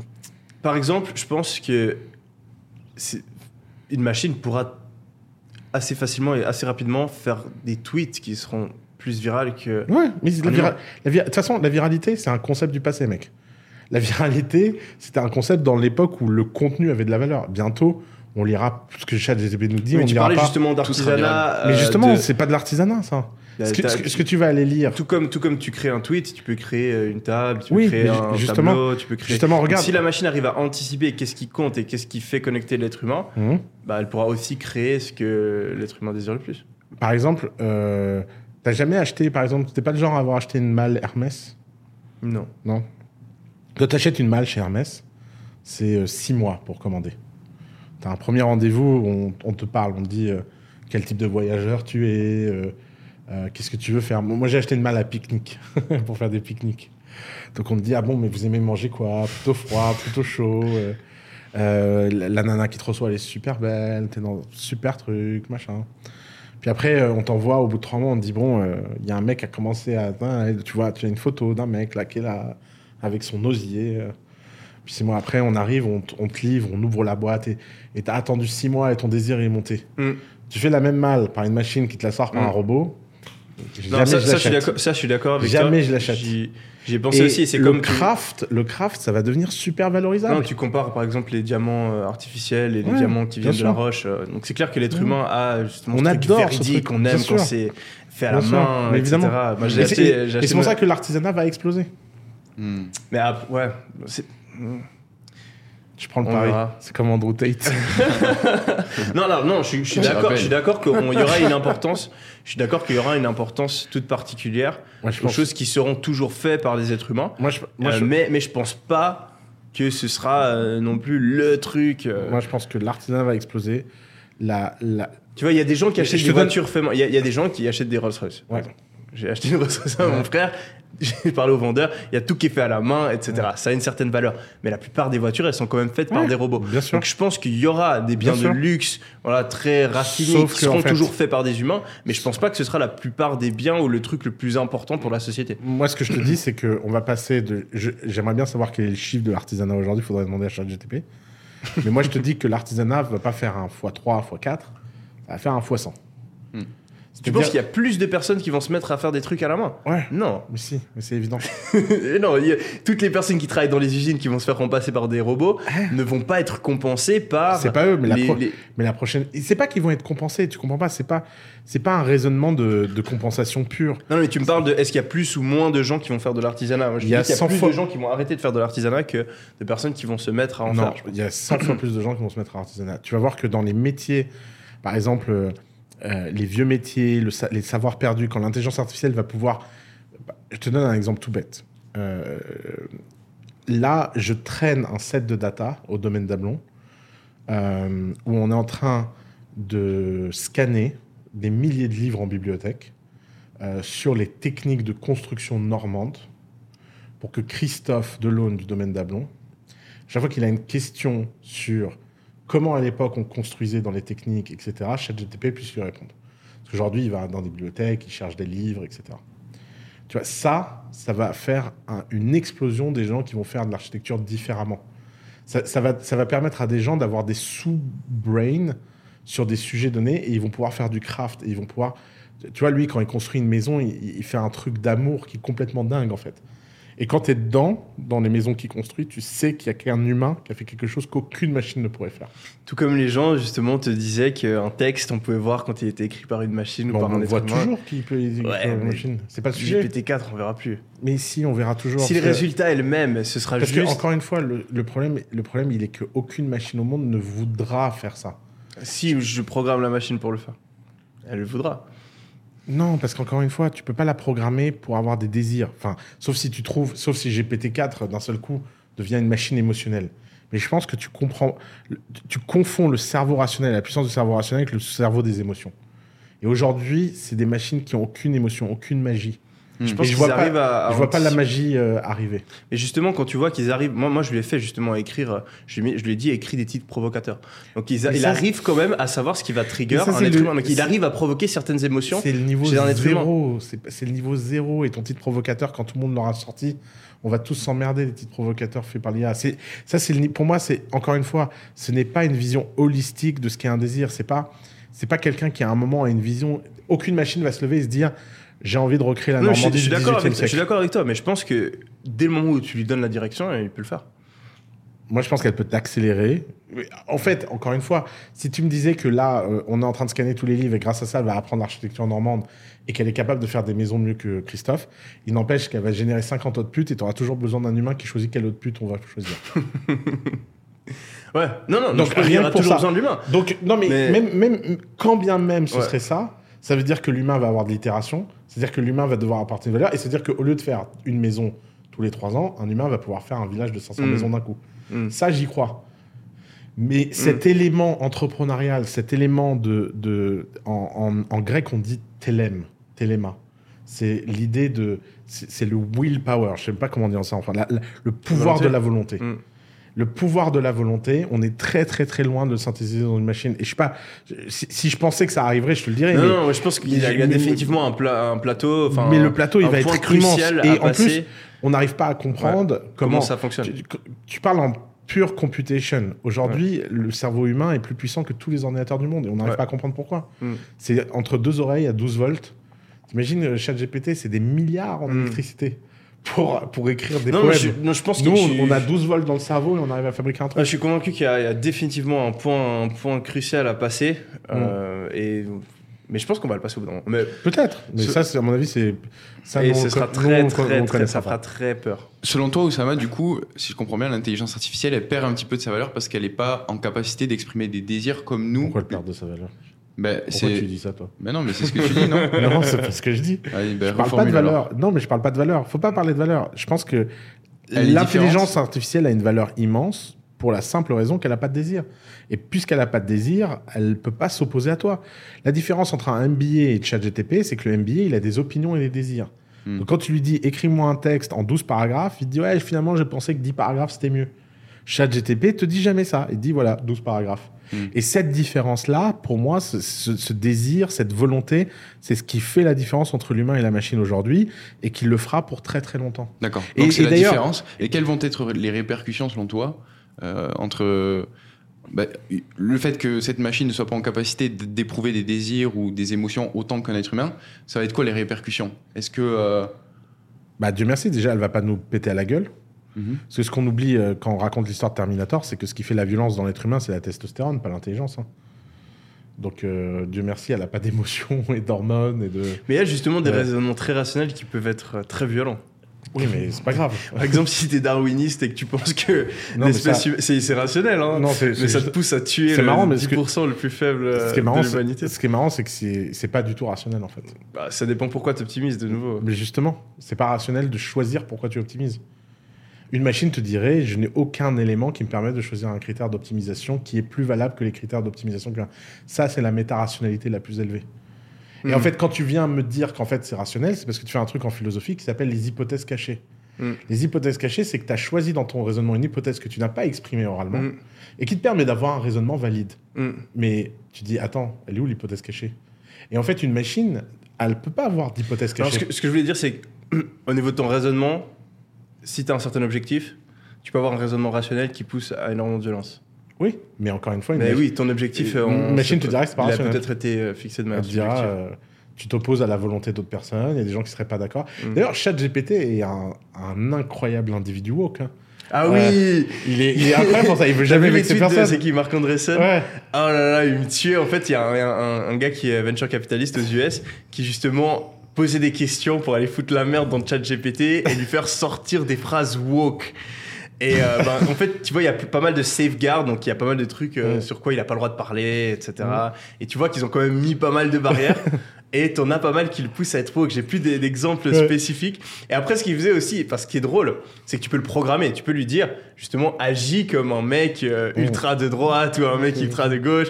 Et après, tu lui dis un truc et il va répondre justement avec cette personnalité. Moi, j'ai Sarah, qui a énormément de haters et elle, est toujours, elle a toujours envie de leur répondre, mais c'est pas, je lui ai dit, programme ChatGPT pour répondre à tes haters. Ouais. C'est trop drôle. Ouais. Ça lui donne trop des bonnes réponses. Ah bah ouais. Ouais. Ah, mais ça, ce sera le kiff quand tu pourras faire qui scanne automatiquement tes, euh, tes commentaires sur les réseaux sociaux. Mais ça, tu peux déjà. hein. Euh, ouais, mais c'est un peu. euh, Avec Zapier. C'est pas très. Non, Zapier, c'est incroyable. Ça se connecte à tous tes comments, ça fait des trucs et ça envoie. Ouais, mais c'est- c'est en background. Tu peux pas. Moi, ce que je voudrais, c'est je vais sur YouTube, je clique et bam, t'as le commentaire qui vient et je le valide ou pas, tu vois, ou je peux modifier. Et ben, je te montrerai avec Zapier comment faire ça. Ok. Ouais, une question qui me vient. Tout, tout à l'heure, tu as parlé euh, des 97% de spectateurs, des 2% de personnes qui commandent, des 1% d'utilisateurs et qu'il y aura toujours cette différence. Comment est-ce que. Je pense qu'on va tendre vers ça, ouais. Ouais, on va tendre vers ça. Euh, comment est-ce que on va pouvoir décider qui a accès à la technologie et qui n'a pas accès à la Mais tout technologie le monde va avoir, ça va coûter 50 balles par mois. Tout le monde va y avoir accès selon toi? Bah oui. Parce qu'aujourd'hui, si on regarde euh, d'un point de vue objectif, euh, ce qui permet de contracter la temporalité entre une vision et la réalité qu'on va pouvoir lui donner, c'est le capital qu'on va pouvoir auquel on va avoir accès. À partir du moment où on a du capital, on peut déployer une force de travail. Et donc aujourd'hui, ce qui crée le gap, Bah là, ça supprime le capital, hein. là, ça supprime le capital. Bah, T'imagines, avec ChatGTP, t'as à peu près le même niveau de power et d'assistant que Elon Musk. Hmm. Donc en fait, ça va redistribuer les cartes. Bah ouais, je pense que là. Ah, de ouf. Là, c'est sûr que ça va redistribuer les Mais cartes. c'est comme Internet, hein. D'ailleurs, tu vois euh, les géants qui, étaient, qui avaient des entreprises physiques Ouais. et qui se sont fait disrupt, et ben là, ça va être la même chose. Euh, donc il faut Ouais. se dire, euh, le, le- le- c'est un levier supplémentaire. Moi, je le vois vraiment comme ça. Mhm. Euh, les technologies, elles donnent plus de leviers. Euh, donc, tu as eu le levier, par exemple, de l'automatisation. Donc, tu peux avoir des robots qui font les trucs à ta place. tu as le levier d'Internet, tu as le levier du code. Et là, maintenant, tu as le levier d'intelligence artificielle. Donc, c'est comme si tu avais des euh, milliers d'employés, en fait, euh, Ouais. comme ça. Donc, si tu as une bonne idée, Et, si tu as une bonne euh, direction, ben, tu en- t'envoies une armée au lieu de Et, juste être ta petite et, et by the personne. way, aujourd'hui, la version de ChatGPT qu'on a, consumer, etc., en fait, il y C'est- a une petite astuce, c'est qu'elle est faite pour traîner ChatGPT. Euh, c'est pour ça qu'elle est lente, c'est pour ça qu'il y a un seul prompt, etc. Mais la vraie version, c'est en API. Hmm. En oui. fait, ce qui va se passer, c'est que tu vas connecter des dizaines de chats GPT concurrents, machin. Euh, D'ailleurs, euh, j'ai un. Je sais pas trop si je le. Ouais. Moi, j'ai- un ami très proche qui se reconnaîtra. Il va m'en- il m'a- il va m'en vouloir très fort de raconter cette histoire. On verra s'il m'enverra un texto. Ça, je verrai s'il regarde vraiment nos podcasts. Euh, c'est un mec euh, très timide. Et en fait, euh, à 16 ans, il a eu une idée géniale. C'est qu'il a choisi deux personnes extraverties de son entourage à qui il raconte tout ce qu'on lui dit. il regarde la réponse qu'ils font et il donne la réponse aux gens. Et comme ça, les gens pensent. Qu'il est extraverti. Non, pas qu'il est extraverti, qu'il peut parler comme un humain. D'accord. Parce que souvent, les gens lui posent des questions et lui, il a envie tellement de répondre. C'est un peu Sheldon dans Big Bang Theory. Il a envie de répondre tellement des trucs de dingue, il Ouais. sait jamais ce que les humains répondent, Ouais. qu'il a trouvé une façon de, de mentir. Puis c'était c'était pas très pratique parce qu'il fallait que l'ami soit disponible, machin. Et un jour, GPT-1 est sorti. Donc Hmm. c'était il y a 7 ans. Et donc il y a 7 ans, il a commencé à avoir son meilleur ami GPT-1, puis GPT-2, puis GPT-3, puis maintenant euh, GPT-4, enfin GPT-3.5. Et en fait, ce type, il m'a dit une dinguerie euh, il y a pas longtemps. Il m'a dit, en fait, ce qui est marrant, c'est que petit à petit, euh, cet ami est un éducateur plus fiable dans ma vie que tous mes amis. Parce que il, est toujours là, toujours disponible, très patient. euh, c'est quelqu'un qui a l'habitude de, parler beaucoup. Et il dit, mais le problème, c'est que quand je lui parle de façon euh, comme ça, un peu standard, bah, j'ai pas un, un bon avis parce que je n'ai qu'une perspective. Et donc, qu'est-ce qu'il a fait? Il a traîné des sous-modèles. Donc, il a pris tous les textes les plus euh, woke du monde il a traîné un, un mec woke. Il a pris tous les trucs que Jordan Peterson, euh, machin, il a traîné un truc. Il a pris tous les mecs, machin. Et maintenant, il a son advisory board, il appelle ça. Et pour chaque question, il regarde ce que les cinq mecs lui disent. Et comme ça, il peut euh, naviguer et décider. Et je me suis dit, c'est génial, le jour où on va avoir pas un assistant, mais dix assistants qui ont des trucs concurrents, des modèles, des trainings, des datas différents, ça va devenir n'importe quoi. Tu vas, tu vas avoir un pouvoir illimité. Ouais. Tu veux avoir le pouvoir d'un roi. Avant, ce qui faisait que les rois, les PDG, etc., c'était les conseillers. Tu vois, tu as un sujet, et là, il y a un mec qui vient et qui te conseille. Mm. Bah là, maintenant, tu vas l'avoir gratos. Pour 50 dollars par mois. Ça va changer tellement de choses. Ouais. Non, ce- c'est excitant. Moi, j'aime bien, moi. Ce qui est fou, c'est qu'on peut planifier, on peut, on peut se faire des plans sur. euh, on pourrait en parler pendant des heures et des heures parce que les, c'est de la science-fiction limite. C'est de la science-fiction qui devient réalité. Au présent, ouais. Ouais. Ouais. C'est- Non, quand je l'ai utilisé pour la première fois, j'étais. Fuck. Il y a, Ah, il y a tout le monde à ce aha moment. C'est pour ça que j'encourage tout le monde à l'utiliser. Euh, ça m'a fait marrer. J'ai été le montrer euh, euh, à tous mes potes, euh, toutes les personnes que je connaissais, etc. Et à chaque fois, au début, ah oui, non, mais parce qu'ils ont cette idée d'Alexa en tête. Et au bout de trois questions, tu vois l'étincelle dans les yeux de Mm. What the fuck, on est en train de vivre un film. Ouais. Et ça me fait penser à. J'avais vu un, un interview à l'époque, justement, de, de Peter Thiel qui parlait à Mark Andreessen. Et il débattait sur l'optimisme ou le pessimisme euh, du futur. Tu avais Mark Andreessen, c'est les deux euh, les meilleurs capitalistes, euh, enfin venture capitalistes aux US. Et euh, Peter Thiel, il avait un avis pessimiste. Mark Andreessen avait un avis optimiste, ouais. où il disait justement que toutes les nouvelles technologies, etc., on allait aller loin. Et Peter Thiel avait un avis très, très intéressant où il disait qu'on avait perdu justement cette ambition qu'on avait euh, avant les années 2000 où on allait sur la Lune, on révolutionnait des industries, on créait des monuments, etc. Et que là, on était en train de s'obséder sur euh, des sujets de, politique, qu'on avait perdu justement ce- cette drive. Et ben, j'avais aussi un petit peu cette tendance à penser que voilà, ça ralentissait l'innovation économique, il n'y avait plus des aussi gros bons. Mais en fait, c'est euh, justement, il y a cette destruction créative de Schumpeter, on le voit, ça, ça boum, ensuite après, ça ralentit, et Ouais. la technologie avance comme ça. Et là, c'est ultra excitant parce qu'on voit qu'on est euh, vraiment en train de décoller sur plein de fronts. Mm. Tu as l'intelligence artificielle, tu as des avancées dans la fusion, euh, la, la bio, euh, comment ça s'appelle La bio. euh, Ingénierie. Technologie. euh, comment ça s'appelle? La biotechnologie. Bio- La bio quoi? La biomasse? La pas biosphère la biochimie, la bio. La biophysique. biophysique Euh, C'est quoi? La biologie C'est quoi les inventions euh, liées au sujet? Les médicaments les... Ils font plein de trucs euh, d'un point de vue génétique, etc. Dans la, la bio. La bio c'est quoi le terme? Ah, l'épigénétique. Non, non, non. Non? Ça commence par bio, frère. T'es parti Ouais, où, je là? suis parti. Peut-être c'est pas bio. ouais. Peut-être que C'est je ça, suis pas ça, complètement. Je suis en train de chercher. C'est lié à euh. l'ADN La biotech Ouais, la biotech, voilà. Ah ouais. La biotech, euh, t'as- donc t'as- non, t'as as plein de trucs. euh. et un truc, je me suis renseigné justement. je me suis dit, mec, euh, je me suis toujours foutu de la gueule des gens qui n'avaient pas investi sur Internet. Quand, quand j'étais, j'avais 10 ans, je me disais, mec, t'es- genre, je regardais mes parents, je disais, vous êtes con quoi? Enfin, c'est c'est évident. Tu vois que ça va tout changer. Genre, prends ton argent, investis sur toutes les startups Internet et t'es sûr de faire un x10. Et donc je me suis dit, attends, fais pas la même erreur, s'il te plaît. Et j'ai été un peu chercher justement toutes les innovations. Parce qu'en en fait, euh, sans le savoir, je m'étais dit tous ces trucs, on parle de AI, de machin. Je me suis dit, ouais, bon, c'est du blabla. On- au final, il n'y a rien de concret. Ouais. Et euh, parce que justement, il y a cette courbe exponentielle où il se passe rien pendant un long moment, et ensuite, il y a tout qui se passe d'un seul coup. Et euh, ben, si on voit que l'intelligence artificielle est en train d'exploser maintenant, et ben, je pense qu'il y a énormément de nouvelles technologies qui ont aussi un futur euh, radieux. Et je me suis mis, j'ai été regarder plein de fonds, j'ai investi dans plein de fonds justement qui, qui, euh, qui sont là-dessus. Et, et je pense qu'il y a un futur euh, assez ouf. Mais et des faut fonds, absolument. euh, comment, en ETF Ouais. Ouais, en ETF ou. euh, ouais. Tu vas investir dans OpenAI?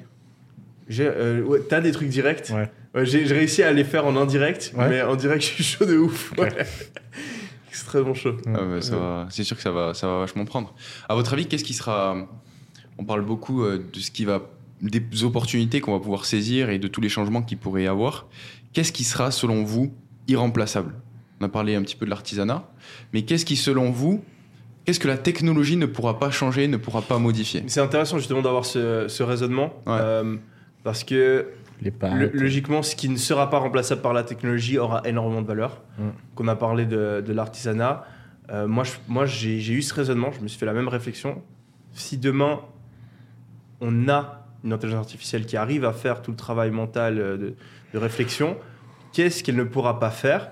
Et il y a très peu de choses, et je pense que justement, le fait d'être un- d'avoir de l'influence, je pense que tout comme les gens apportent une importance à quelque chose qui a été fait par un humain, etc., je pense que les gens connecteront toujours beaucoup plus avec les êtres humains. Mm. Donc même si tu arrives à avoir une intelligence artificielle qui peut te faire euh, une vidéo YouTube, etc., Mm. euh, tant que c'est pas vraiment un être humain, tu n'auras pas cette Mm. identification. Alors, pas... comment t'expliques que- C'est marrant parce que là, à l'inverse, comment t'expliques le, le phénomène des, euh, des influenceurs virtuels qui cartonnent Ouais, mais ils, cartonnent- ils dépasseront jamais un vrai influenceur. Ouais.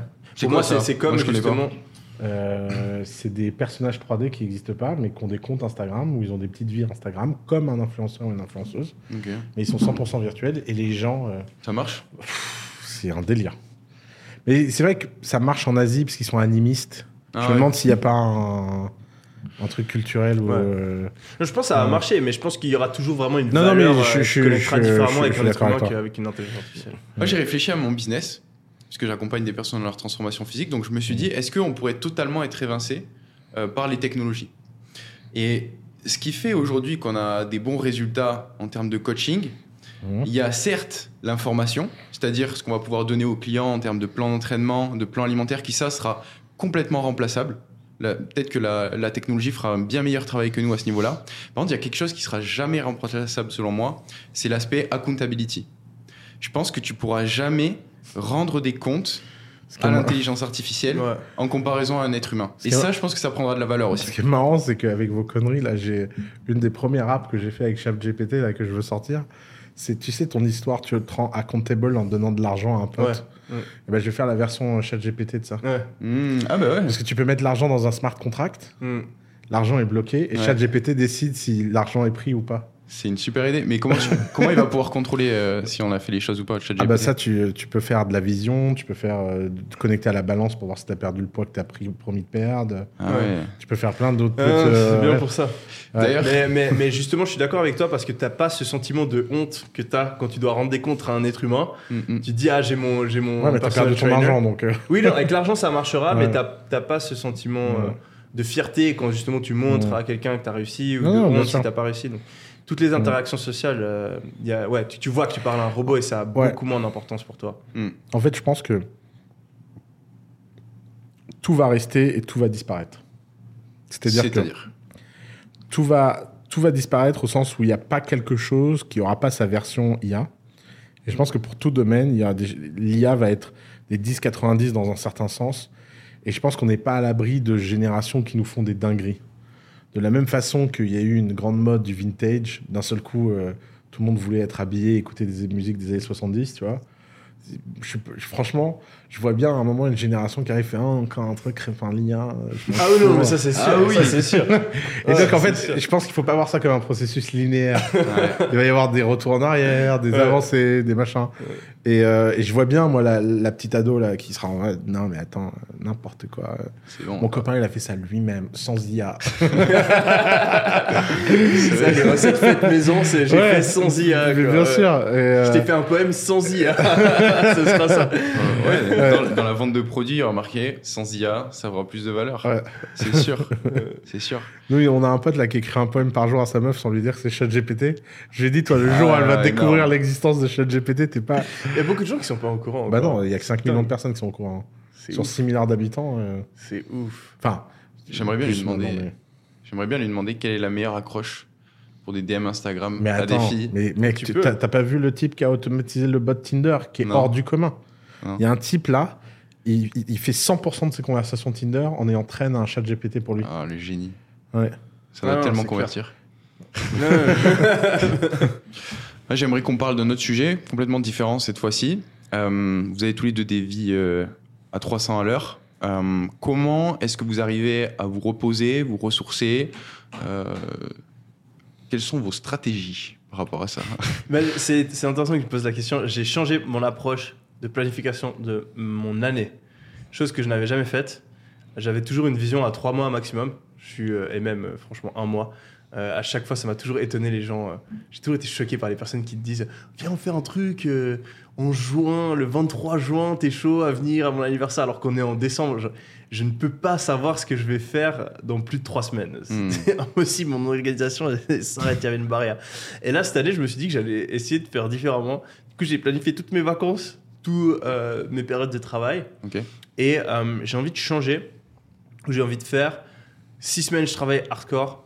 Une semaine, euh, je chill. Six semaines, je travaille hardcore. Une semaine, je chill. Parce qu'on Hmm. avait fait justement Ouais. ce challenge pendant six semaines. Je m'étais fixé plein d'objectifs. J'avais été ultra productif là avant, avant la fin de l'année. Et j'ai envie d'essayer de voir euh, si j'arrive à faire six semaines, une pause, six semaines, une pause, six semaines, une pause. Et donc, ben, pendant cette semaine de vacances, moi j'ai toujours été mauvais en fait, franchement, pour récupérer. En général, je finis mes vacances beaucoup plus fatigué. Ouais, je les c'est commence. ça, je veux dire, euh, Moi, j'étais une fois en On vacances avec toi, j'étais j'étais éclaté euh, au bout de trois jours. Je me suis dit, mais comment il fait trois semaines je, sais, je sais pas comment je. J'ai encore de la PTSD de mes vacances d'été là. Les résidus. trop, trop, trop de, de- Ouais, trop, trop.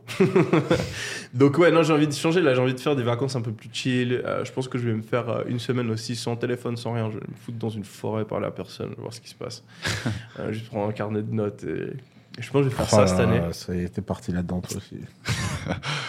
Je pense que je vais ressortir avec, euh, avec des conclusions assez intéressantes. T'as déjà essayé de t'ennuyer pendant une semaine Euh, Ça fait longtemps qu'on s'est pas ennuyé hein, avec la technologie. Ouais, Moi, je pense qu'il y a un très grand pouvoir à travers l'ennui. Et, et toutes mes meilleures idées, je les, je les ai dans la douche parce que t'es obligé de t'ennuyer dans la douche. Ouais. Et c'est pour ça que je me suis mis à Ouais. faire des balades sans regarder mon téléphone. Et en fait, j'ai des putains d'idées. Genre, à chaque fois, parce que au lieu d'être en mode consommation, genre ah, sur ton Ah ouais, téléphone, tout tac, tac, distrait. là, tu laisses ton cerveau s'exprimer.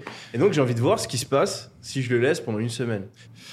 Je me suis demandé combien de temps, Antoine, ça fait que tu t'es pas ennuyé au niveau d'ennui que tu avais quand tu étais en cours de français en cinquième, que tu avais fait une demi-heure du cours et que tu avais l'impression qu'il y avait eu deux heures alors qu'en fait, t'en étais qu'à la moitié. Et Ce je- niveau d'ennui- Je, je comprends pas là. Comment, pourquoi tu veux retrouver ça? Quel cauchemar Non, c'était un cauchemar, mais du coup, tu avais plus d'espace mentalement. Mais t'es sûr de ça? Parce que moi, l'ennui euh, de l'espace du cours, euh, quand je m'ennuyais, si j'avais pas plus d'espace mental, j'ai l'impression que ma vie, elle était arrêtée, quoi. Ouais, Non, mais moi, du coup, faut, je me- faut juste que je dise un truc Vas-y. important en parlant d'école. Ouais. On a fait plusieurs. euh, on a parlé d'école, ça a fait des shorts, etc. Ouais. Je rentre en Suisse. Euh, mon père est prof. Énormément de ses élèves regardent nos vidéos, regardent euh, les clips sur TikTok, etc. Et il me regarde, il fait euh, Oui, t'as dit euh, l'école c'est inutile, etc. Je fais Bah, la plupart des sujets qu'on voit, franchement, je vois pas une utilité dans la vie réelle, etc. Il fait Ouais, moi je suis pas d'accord, euh, parce que là. Il y a tous tous mes collègues qui me détestent. euh, mon, mon prof, euh, le prof d'histoire, le prof d'histoire, parce que moi j'écris, j'ai dit l'histoire, etc. À prendre des dates, il est pas content. Les élèves, ils arrivent, ils disent ouais, il y a Oussama Hamar, il y a Yomi qui disent que ça sert à rien d'apprendre. Ah, Waouh. putain. Ok. Alors, j'ai pas envie d'avoir cette influence-là. Ouais, moi non plus. J'ai pas du tout envie d'avoir cette influence-là. Moi non Ne plus. prenez pas le fait qu'il y ait une grosse partie de ce qu'on apprend à l'école qui n'est pas d'utilité dans la vie réelle comme une excuse pour ne rien foutre. Ouais. Parce que s'il y a bien une chose euh, qui m'énerve et une valeur que j'ai pas envie de prôner, c'est la fainéantise. je suis en train de faire des vidéos en disant qu'il faut être discipliné, il faut se fixer des objectifs, il faut performer dans la vie, il faut s'en donner les moyens. Et donc, de toute façon, si aujourd'hui vous êtes à l'école, vous êtes à l'université, vous êtes là. Hmm. Donc, entre rien faire et être attentif, soyez attentif. Entre ne rentrer chez vous et pas faire ses devoirs, et faire ses devoirs, faites vos devoirs. Mm, mm, mm. Parce que vous êtes dans cette situation, il faut finir son parcours scolaire et il faut apprendre à faire bien les choses. Et Mm. même s'il y a une partie de ce que vous apprenez qui est pas utile, passez ces putains d'examens, passez ces tests, ayez les meilleures notes possibles, challengez-vous. Donc c'est pas du tout le message que j'ai envie de passer. Le message que j'ai envie de passer, c'est que ça ne suffit pas de juste aller à l'école et de se dire ah vas-y j'ai mon diplôme, c'est bon. Non, challengez-vous, apprenez en dehors de l'école, faites des choses qui vous passionnent, essayez d'apprendre des compétences euh, qui peuvent vous servir dans la vie réelle, lisez des livres de développement personnel, etc. Faites plus. Donc le message, c'est pas faire moins, Hmm. c'est faire plus. Il manque des choses à l'école, et donc il faut qu'on apprenne encore plus, pas qu'on arrête d'apprendre ce qu'on apprend à l'école. Hmm. Exactement. C'est quoi que t'as mis? Lis, le message de- du, du truc. Lis-le, Euh, lis-le pour le Lis-le, podcast. lis-le. Bonsoir, j'ai 16 ans, je vais me faire de l'argent. Ouais. Bonsoir, j'ai 16 ans, je vais me faire. Bon, je pense qu'il a voulu dire je veux me faire de l'argent. Est-ce que tu as un plan pour moi? Et toi, t'as répondu travaille bien à l'école. Merci. C'est beau, c'est beau. Non, Non, mais faut juste qu'on rectifie. comme, le- comment, comme on a dit message, tout à l'heure? Mais tu vas voir, ça va rien rectifier du tout. Cette vidéo, elle va jamais devenir virale. Et l'autre? Non, Non, mais moi, j'en ai, j'en ai, j'en- ai marre parce que c'est la même chose, mais euh, j'a- j'arrive pas à passer un message sur l'école. De toute façon, quand on est à l'école, on n'a pas le choix, on est à l'école, on essaie de bien travailler, point. On Mm. pas- On a beau cracher dans la soupe de l'école, mais mine de rien, elle permet quand même de développer des traits de caractère qui sont importants pour réussir euh, dans la vie, même si on n'a pas envie de faire quelque chose et qu'on se force à le faire. Mm. Comme tu disais tout à l'heure, Hmm. tu disais que l'école, ça avait quand même une forte valeur parce qu'elle te permettait d'apprendre la discipline. Et Non, mais ouais, d'accord, mais c'est tout le problème. Mais en fait, En fait, elle dégoûte tu- de tu la vois- Pourquoi c'est- attends, ça pourquoi non, tout le mais- parce qu'en fait, c'est ça, tout, c'est tout le problème. En fait, C'est-à-dire j'ai l'impression qu'on peut jamais sortir des débats sur ces sujets-là parce que les positions sont toujours les mêmes. C'est-à-dire, d'un côté, tu as les mecs qui disent l'école, ça sert à rien. Et de l'autre, il y a des gens qui disent ouais, l'école, ça sert de temps en temps. Mais en fait, ni l'un ni l'autre n'a d'intérêt. Le problème de l'école, c'est que c'est complètement inadapté au monde dans lequel on vit et c'est criminel. Point. Maintenant, c'est pas de la faute des enfants, c'est pas de la faute des profs, c'est sans doute pas la faute des gouvernements. Il y, a un, sujet de fond à prendre et je ne sais pas comment on prend ces sujets de fond. C'est un mystère pour moi. Je comprends pas pourquoi c'est si difficile de prendre un problème pareil et de dire bon, les gars, on prend une page blanche, on essaye des choses et on fait un putain de programme pour changer ça. Mais non. Alors, dès que tu commences à critiquer, t'as les mecs en face qui viennent dire oui, mais moi, en fait, à l'école, j'ai quand même appris des trucs. Mais on s'en bat les couilles que t'as appris un truc. A un truc est toxique, mais que de temps en temps, ça fait des choses bien, Ouais. on s'en bat les couilles. ils, ils oublient le, le- le Et concept en de fait- coût d'opportunité. Ils regardent juste les bénéfices et Exactement. ils oublient qu'en fait, on aurait pu apprendre beaucoup plus, beaucoup plus vite Et et, donc, des choses bien plus utiles. La question, existe-t-il un système scolaire beaucoup mieux que celui qui existe? Oui, Oui. personne n'a de doute. Est-ce que ce système scolaire, il est facile à mettre en place, etc. Non. Est-ce que ça veut dire qu'on devrait m- pas manquer, qu'on manque d'ambition et qu'on veut pas le faire? Oui. Et je sais pas, moi, tous ces syndicats de profs, tous ces machins, tous ces trucs, j'ai l'impression. Moi, j'ai essayé une fois de, de vraiment travailler sur ce sujet-là avec l'Institut Montaigne. Mais putain, mais, mais c'est à te faire. euh, euh, moi- j'ai sponsorisé, j'ai sponsorisé une nana qui s'appelle Céline Alvarez, qui a écrit un livre qui s'appelle Les lois naturelles de l'enfant. Euh, je lui ai permis d'écrire son livre, je lui ai donné de l'argent pour qu'elle écrive son livre. Mais what the fuck, quoi. Genre, ça a servi. Enfin, son livre a été écrit, il a été vendu des centaines de milliers de fois en librairie et personne au gouvernement s'est dit tiens, il faut faire quelque chose. En fait, le problème qu'il y a, et je trouve que c'est une très bonne manière d'analyser la société, c'est de toujours réfléchir en incentive, en motivation. Mhm. Qu'est-ce qui va motiver les personnes à agir d'une certaine manière? Et il y a un gros problème avec l'école, c'est que les personnes qui en souffrent, les enfants, elles ont aucun pouvoir. Donc, elles sont des enfants, Ouais, elles ne peuvent pas prendre de décision. de elles ont- Exactement. Donc, elles sont obligées d'aller à l'école.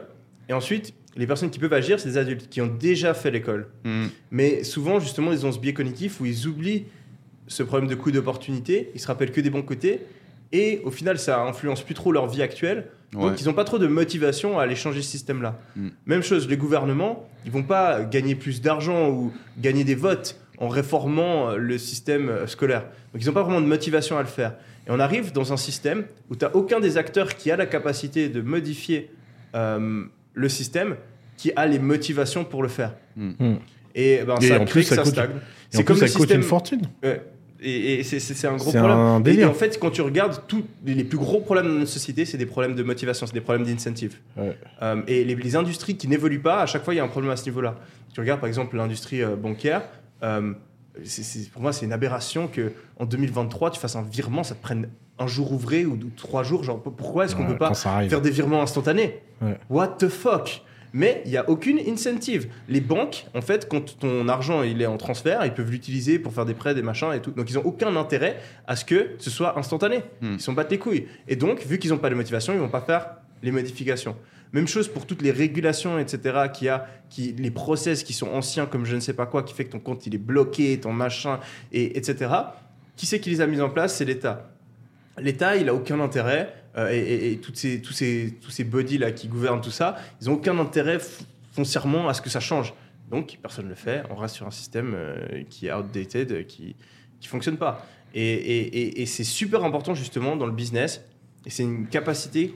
Je pense que quand tu as un, un gros projet, que tu as envie de faire avancer quelque chose, tu dois réussir à aligner les motivations des gens et de justement avoir cette capacité de mettre en place Mm. des systèmes où si la personne elle agit dans son propre intérêt, elle fait avancer le système Mm. de la manière dont tu souhaites, eh bien c'est 50% de la réussite dans, Hmm. dans énormément de choses.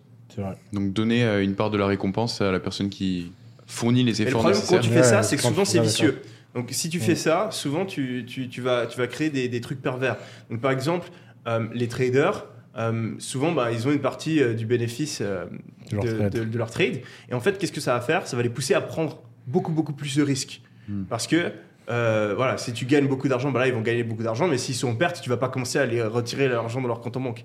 Donc là, tu essaies de créer des incentives, des motivations qui alignent, mais en fait tu désalignes.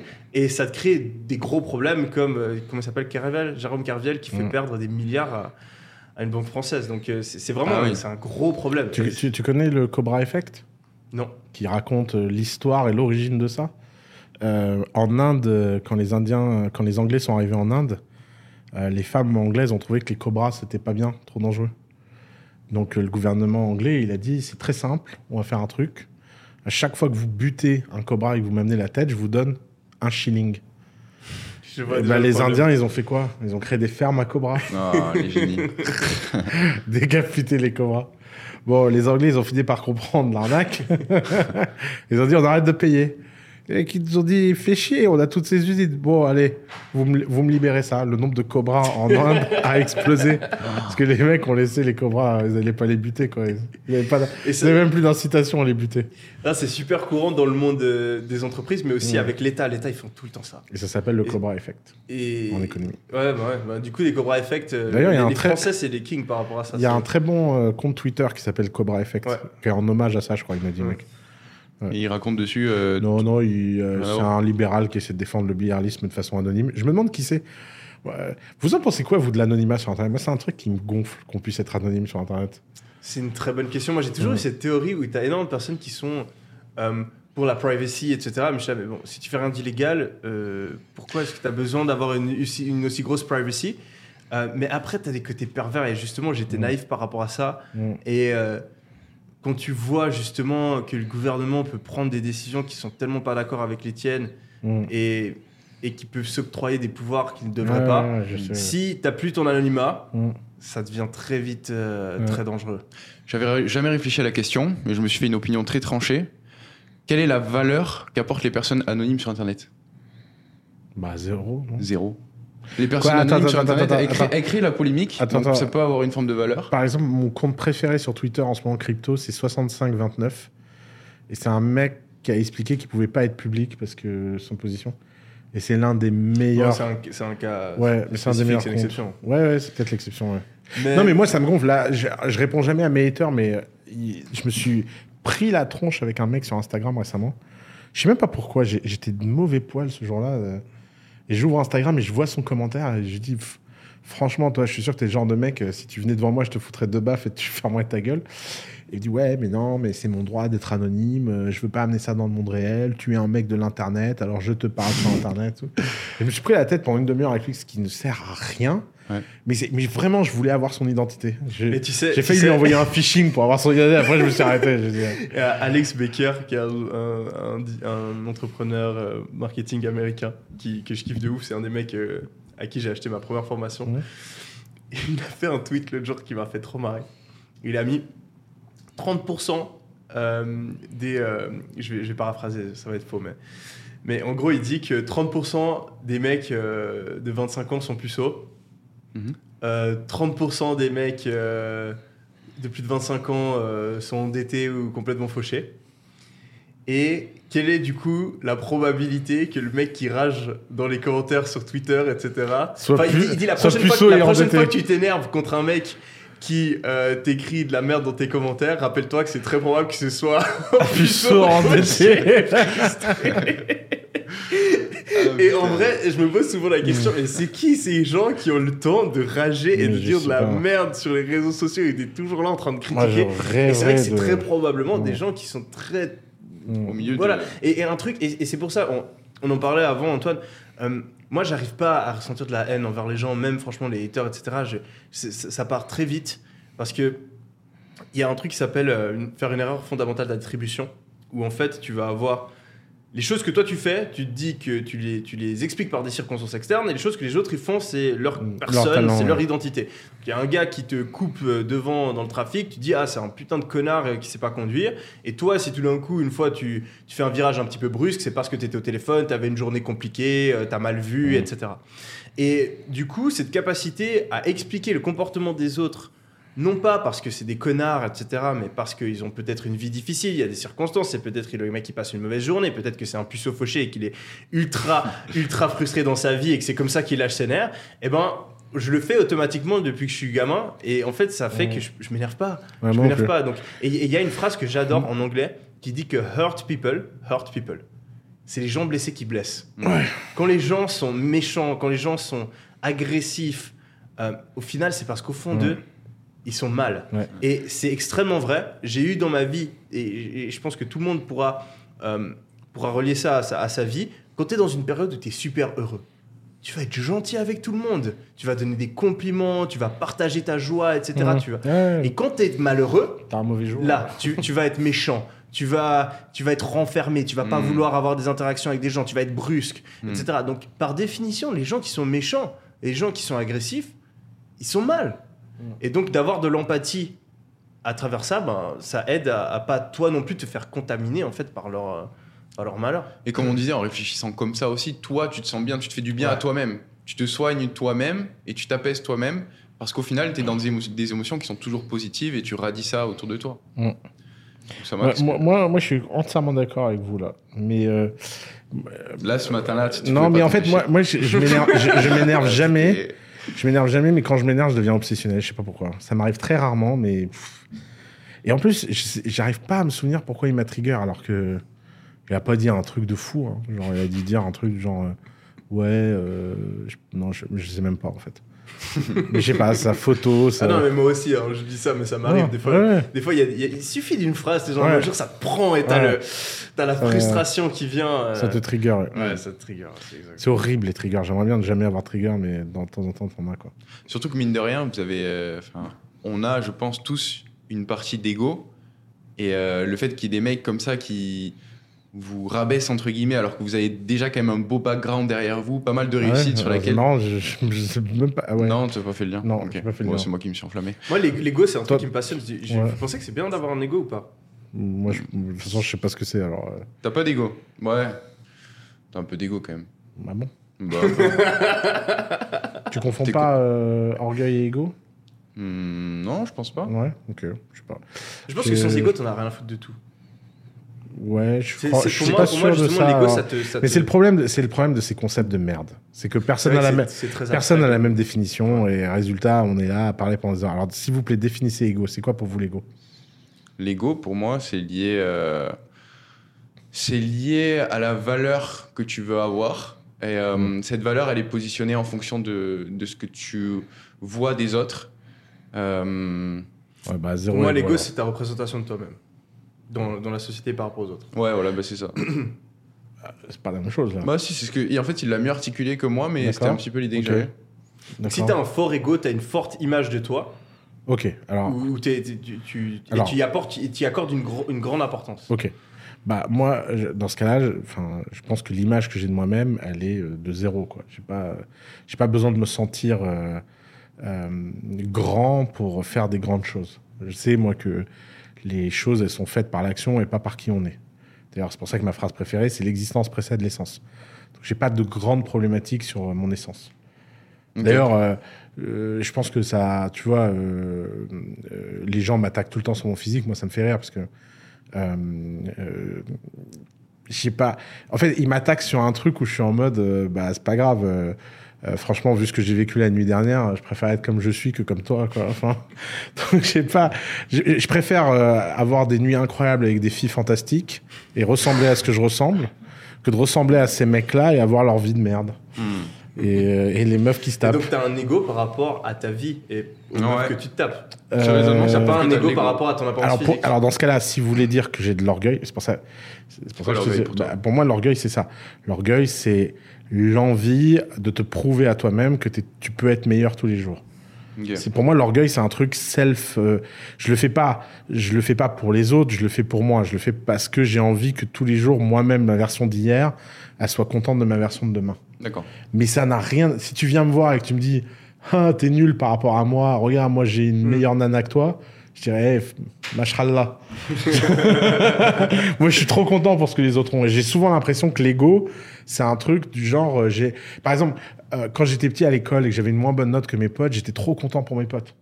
Et je disais à mes potes, putain, c'est trop bien, qu'est-ce qu'est-ce que t'as compris? Oui, mais pour moi, c'est ça. Pour moi, c'est ça l'ego. Alors que si, alors que si j'ai une mauvaise note, Ouais. là, je me sens mal. Mais je me sens mal parce que je- c'est moi, c'est Ouais. c'est moi qui ai échoué. Je m'en fous. Par exemple, une fois, je me souviens d'un truc, ça m'avait trop étonné. Je je me souviens toute ma vie. Pauvre Alexis Otto. Alexis Otto, si tu nous écoutes, je m'excuse. Euh, on, on a eu une prof de maths en quatrième qui était horrible. Euh, et elle nous, elle nous a foutu des mauvaises notes à tout le monde. Et euh, j'ai eu la meilleure note de la classe, j'ai eu 7. Et, euh, et j'étais mais vénère d'avoir 7. Mm. Et il y a ce pauvre gars qui avait eu 2 et qui me dit Bah Attends, moi j'ai eu 2, tu devrais être content. Mm. Et ça m'a trop vénère. Mm. Et j'étais Mais qu'est-ce que j'en ai à foutre que t'as 2 Si Mm. t'aurais eu 18, je me sentirais pareil. Ouais. Et je me sentirais pas mal parce que t'as 18. Je me sentirais mal parce que j'ai 7. Et donc, je pense que vraiment, la question, c'est où tu fuels ta rage? On a tous de la rage. Mais moi, la rage, elle ne vient jamais de ce que les autres ont. Et je vois que pour moi, la, ma définition de l'ego, c'est la réflexion que les autres, que, as, que tu penses que les non, autres ont de toi. Clairement par rapport aux autres. ouais. Moi. Pour moi, c'est ça la différence entre l'ego et l'orgueil. Mm. Pour moi, l'ego, c'est euh, ben, lui, il a une plus grosse voiture, donc je vais travailler dur pour avoir la même voiture que lui. Et c'est tous les gens qui ont des motivations par l'extérieur. Et moi, j'ai jamais eu de motivation par l'extérieur. Et d'ailleurs, ayant une mère qui est insupportable pour ça. Tu vois, ma mère, elle regarde sa terrasse, elle dit le voisin, il a une plus grande terrasse, regarde sa voiture, le voisin a une plus grande voiture. et tout. Bon, ça, c'est son style. Euh, et, et moi, quand j'étais enfant, je me disais, mais c'est- un bug. Mais tu sais que moi je l'ai, moi je, moi je l'ai pour le coup où vraiment je me compare continuellement Ouais, à mais tout je me jamais Et c'est un comparé truc à ma personnalité que, enfin, d'un côté je l'aime, Ouais. mais d'un côté je l'aime pas parce que, euh, enfin, je pense que c'est une de mes plus grandes motivations. Moi si et, et je sais et justement c'est assez dingue. euh, typiquement dans, dans mes business, pour mon business par exemple de, de formation, de faire des vidéos en ligne, etc. ben peu à peu je suis devenu le plus gros sur ma thématique. Number et one. je te jure, il y a une, une énorme partie de ma motivation qui est, qui est partie. Quand j'étais en dessous et que je voyais des mecs et que je voulais rattraper, etc. Attends, j'arrive. je travaillais beaucoup plus. je travaillais beaucoup plus. Et c'est vraiment un truc que j'ai remarqué dans ma personnalité depuis que je suis gamin. Ouais. Et je, je l'aime pas. J'aimerais pas être comme ça, mais je ne peux dans- pas m'en empêcher. Dans les, dans les Il y a mangas, une partie de mon cerveau qui compare tout le temps en permanence. dans les mangas, Ouais. t'as toujours deux personnages. Ouais. T'as Sangoku et Vegeta. Mm. Gon et. Kira. T'as toujours les deux personnages. Mm. Gon, euh, vous avez regardé Hunter x Hunter? Euh, non. Enfin, Euh, j'ai vu deux, Non, vous avez regardé Dragon Ball Z? Ouais. Bon. Sangoku, Ouais. il s'entraîne pour toujours être meilleur. Mm. Quand il perd contre Beerus, Mm. il dit Putain, qu'est-ce que je peux faire pour être meilleur, pour gagner? Mm. Il dit pas Putain, c'est chiant, Beerus gagne. Vegeta, il passe son temps à se dire Ah, il me casse les couilles ce Sangoku. Dans le monde, il y a les Vegeta et il y a les Sangoku. Ouais. Je suis Sangoku, t'es Vegeta. moi, moi, je pense qu'on peut Fusion. être les deux. hein. vous, vous pensez pas qu'on peut être les deux à la Non. fois Non, moi je suis les, égoïste moi, je suis les deux à la fois. Franchement, je te jure, je suis les deux à la fois. Ah ouais J'ai j'ai envie. Bah, typiquement, là, euh, imaginons, je suis euh, numéro un sur une thématique. Je vais pas m'arrêter et je vais continuer à progresser parce que j'ai envie d'être meilleur chaque jour par rapport à moi-même, etc. C'est super Ouais. important pour Je moi. peut-être Mais j'ai une partie un peu plus dark de ma personnalité qui compte. euh, je vois, et, et je me force parce que je combats. Ouais. Euh, J'ai aussi plein de gens, ils ont un certain défaut de personnalité, ils les acceptent, ils disent Oh, je suis comme ça. Non, moi, moi des fois, ça m'arrive de. euh, je suis très très honnête, la plupart des gens ne le diront Mhm. jamais, mais moi, des fois, il y a des gens proches de moi qui réussissent un truc et la première réaction à l'intérieur, c'est genre, oh, putain, je suis un peu jaloux, genre, je, je- ça me rend malheureux. Et, et- et je déteste ce côté-là que j'ai chez moi, donc je fais l'effort vo- volontaire de le, de le retourner dans l'autre sens et de me dire non mais attends je suis content pour lui et c'est pas, pas parce que lui Ouais, réussit que moi je peux pas réussir et ça va me motiver davantage il faut que je m'en inspire etc mais, mais j'ai clairement une partie de moi qui réfléchit comme ça mais je pense qu'il faut faire l'effort si tu l'as de la compenser et de juste l'utiliser comme motivation mais de en tout cas pas et ça c'est un truc que je ferai jamais même si je ressens de la jalousie envers quelqu'un euh, d'essayer d'aller détruire les autres personnes Ouais, et ça ça pour, c'est euh, les gens Ça, c'est ça, la version, malsain. c'est la version dark du truc. Ouais. Où, tu essaies de, au lieu de monter toi, de, de faire descendre Ouais, les descendre, autres. descendre les Ouais. autres, ouais. Euh, et ça, c'est un- vraiment un truc. Il y a deux, trois fois où dans le business, il y a des concurrents, etc. On m'a proposé de faire des trucs pour un peu niquer. J'ai- C'est un, un hard no. Genre, jamais Et, je vais ouais. vouloir le mal et faire le mal à quelqu'un d'autre. C'est une de mes règles euh, Mm. euh, les plus importantes, je pense. Parce que tu dois aussi être un peu orgueilleux et tu te dis vis-à-vis de ton orgueil, si je fais ça, comment est-ce que je pourrais me regarder dans une glace derrière? Ouais. Est-ce que je serais Tu vraiment dois fier avoir de des principes dans la vie. Moi, c'est un des Moi, principes moi, que j'ai. ouais, alors ça, ouais. à, à 100%. Et, et j'a- j'avais à l'époque, la première fois que j'étais confronté à ça, c'est quand, j'étais quand je faisais du foot, euh, on était en sélection, on était 20. Donc tu as 10 mecs qui sont euh, euh, remplaçants et 10 mecs qui sont titulaires.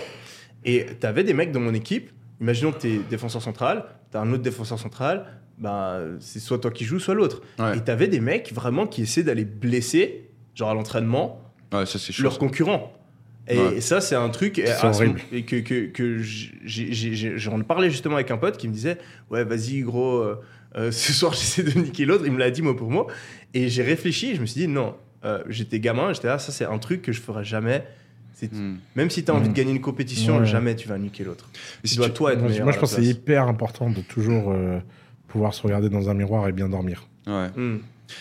Et ce qui est drôle, c'est que euh, si tu regardes les plus grands sportifs de haut niveau, les Michael Jordan, les.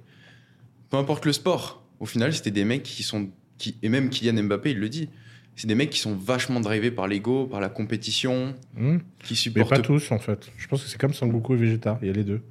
Même Mbappé, il a une énergie de Vegeta. hein. Mm. Zidane, il a une énergie de Sangoku. Et Cristiano, Vegeta et Messi, euh, il est autiste. L'autiste, il est les fusion.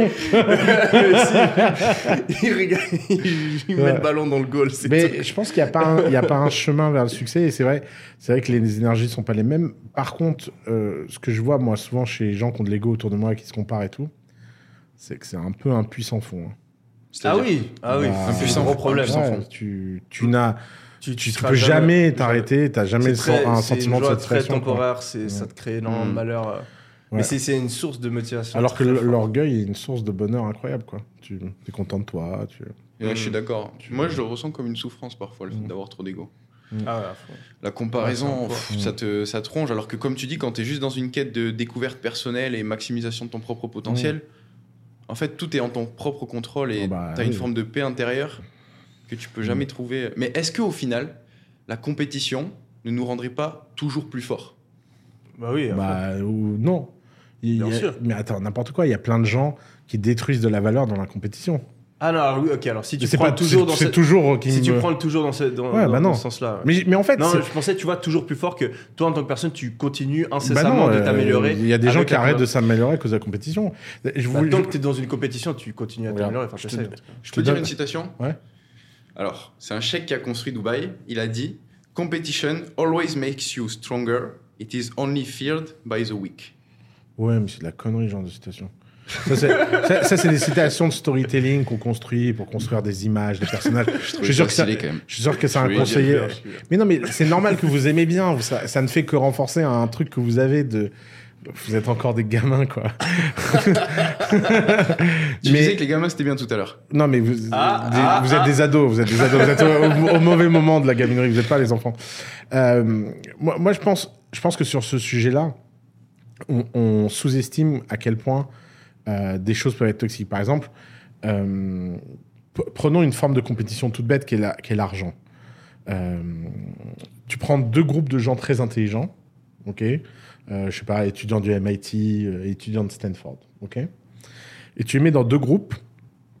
Et dans un groupe, tu leur dis si vous arrivez à résoudre ce problème le plus vite possible, euh, vous gagnez euh, 100 dollars.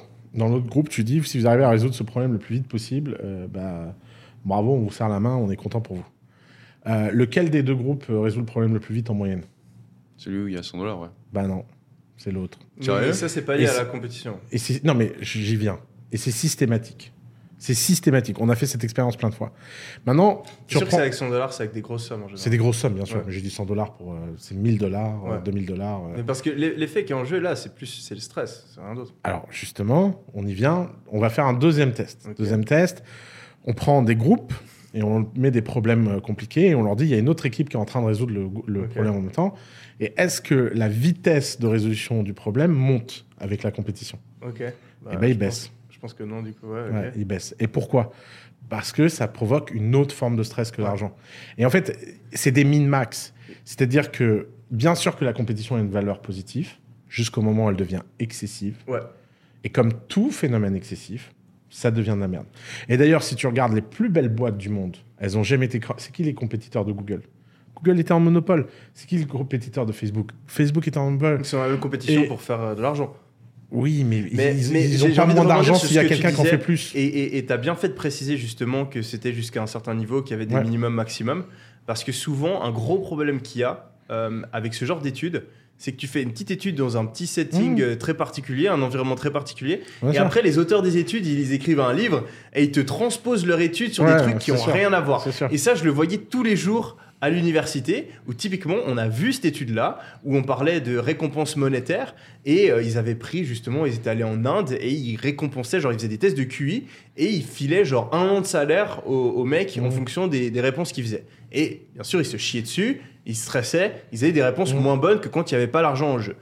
Le prof, il prend le résultat de cette étude pour nous dire que euh, l'argent, c'est pas une bonne motivation. Bah je suis là, t'es con. Oui, l'argent, quand tu essaies de faire un, un test mental et que tu stresses et que tu as une minute pour faire un truc Mmh. et qu'on te met une somme monumentale, oui, tu vas stresser. Mais si je te dis que sur un an, tu vas gagner plus d'argent, si tu vas plus à la salle ou si tu travailles plus euh, en tant qu'employé, ben, la plupart des gens, ils vont plus travailler. Il n'y a pas besoin de faire une étude pour, euh, pour le ça. comprendre. Exactement. Donc, je suis d'accord avec toi, euh, mais ça ne change en rien le fait que pour moi, la compétition, elle est un énorme driver Oui, d'innovation pour notre société et aussi d'innovation en tant que personne, de progrès personnel. Mais tu as Mm. tout à fait des- raison de dire que si c'est too much, Mm. si c'est trop, si on va dans l'extrême, ça des- peut créer. Et moi, je l'ai parce que je suis ultra compétitif comme personne, où j'ai été dans des situations où je suis tellement compétitif que ça me bloque. Genre, je ça me crée Ouais, tellement d'anxiété que j'arrive même plus à réfléchir correctement. Euh, je pense qu'à ça, je suis obsessé. euh, je- j'essaie juste de me comparer, j'essaie de faire la même chose qu'une autre personne alors que je devrais innover de mon côté, juste parce que cette personne elle est en train de me dépasser sur un point. Moi- Donc je suis complètement d'accord, il y a des vices, mais je pense que c'est un driver de pour moi en tout cas dans ma vie. Sans la compétition, je, je serais une personne bien, je serais bien moins fier de la personne que je suis devenue. Donc je pense qu'il faut Si pas ça, voir ça, trouve, comme un. si, si ça se trouve, si t'étais plus obsédé par la compétition avec toi-même, tu serais milliardaire au lieu d'être millionnaire. Mais, mais je, je- je suis très obsédé aussi par la compétition avec moi-même. Peut-être pas assez. de toute évidence. Mm. Euh, moi, le meilleur conseil de, de- sur la compète, d'ailleurs, que j'ai eu de préparation mentale euh, par un Américain que j'aime beaucoup, euh, il m'avait dit euh, les, les- les- les meilleurs compétiteurs, les gens qui n'ont pas peur de perdre, qui sont hyper à l'aise au fait de perdre. Et eux, ils sont vrai. indestructibles mentalement. T'es sûr de ça Ouais, j'en suis Parce sûr. qu'un un Kobe Bryant, un LeBron Ouais, James, si tu regardes, Ouais, ils sont- ils sont- détestent Tu vois, j'avais Ouais. cet exemple en Mais- tête et je me disais, c'est des mecs qui prennent toujours le shoot à la dernière seconde et qui vont le manquer peut-être des dizaines et des dizaines de fois, Mm. mais qui le jour où ils vont le réussir, bah, ça sera des Ça, stars monumentales. C'est différent, ça, c'est la détermination. Mm. Non, Mais- c'est pas différent. Si, Parce c'est- que c'est- regarde. c'est lié au- à ce que tu dis, au fait que même si tu es compétiteur et que tu perds, t'as pas cette appréhension Ah qui est liée au résultat. Ouais. Tu vois, un mec qui Mm. prend le shoot à la dernière seconde, un Michael Mm. Jordan, un Kobe Bryant, il le dit dans son autobiographie qu'il l'a loupé des, des centaines de fois, mais que les peu de fois où il l'a réussi, bah, c'est devenu euh, une star euh, monumentale. Mais tu vois, sur, sur le fait, tu vois, on prend euh, Michael Jordan, etc. Et euh, c'est quand même des gens qui se remettent de leurs échecs très vite. hein. Mm. Donc c'est pas des gens euh, qui vivent mal le fait de Ah perdre. non, hein. bah oui, enfin, je pense qu'ils le vivent mal, mais je pense qu'ils utilisent cette douleur Ouais. pour. euh, Pourtant, ils s'en remettent vite hein, pour des gens qui le vivent mal. hein. Oui, parce que tu prends la douleur et tu la. Ouais, mais moi, la plupart des gens je vois mal vivre des choses, Pour moi, c'est juste une réaction ils, différente ils par restent, rapport ils à- restent bloqués longtemps quand même. hein. Mais pour moi, c'est juste une réaction différente par rapport à la même sensation. Ok. Euh, et, et ça m'est arrivé de vivre les deux. Ça m'est arrivé d'avoir un échec dans ma vie et que ça me paralyse et ça me traumatise, ça me ralentisse pendant plusieurs semaines, plusieurs mois après.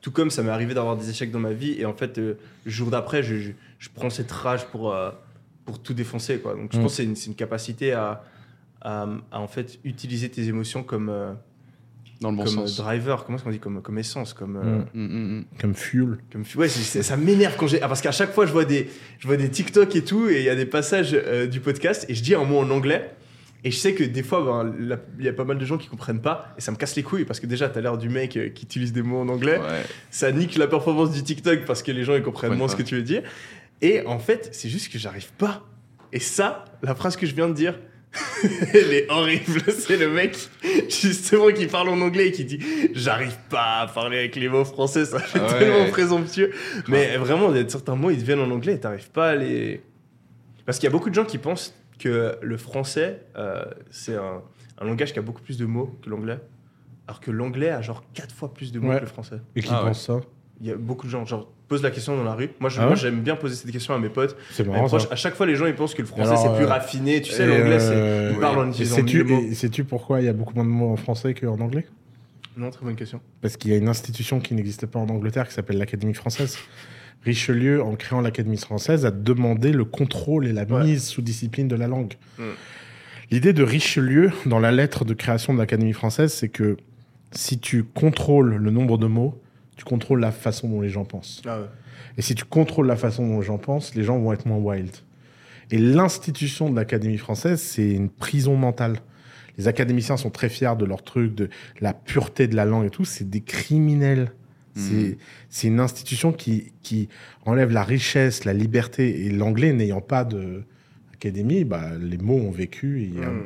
je sais plus, 4, 5 fois plus de mots en anglais, effectivement.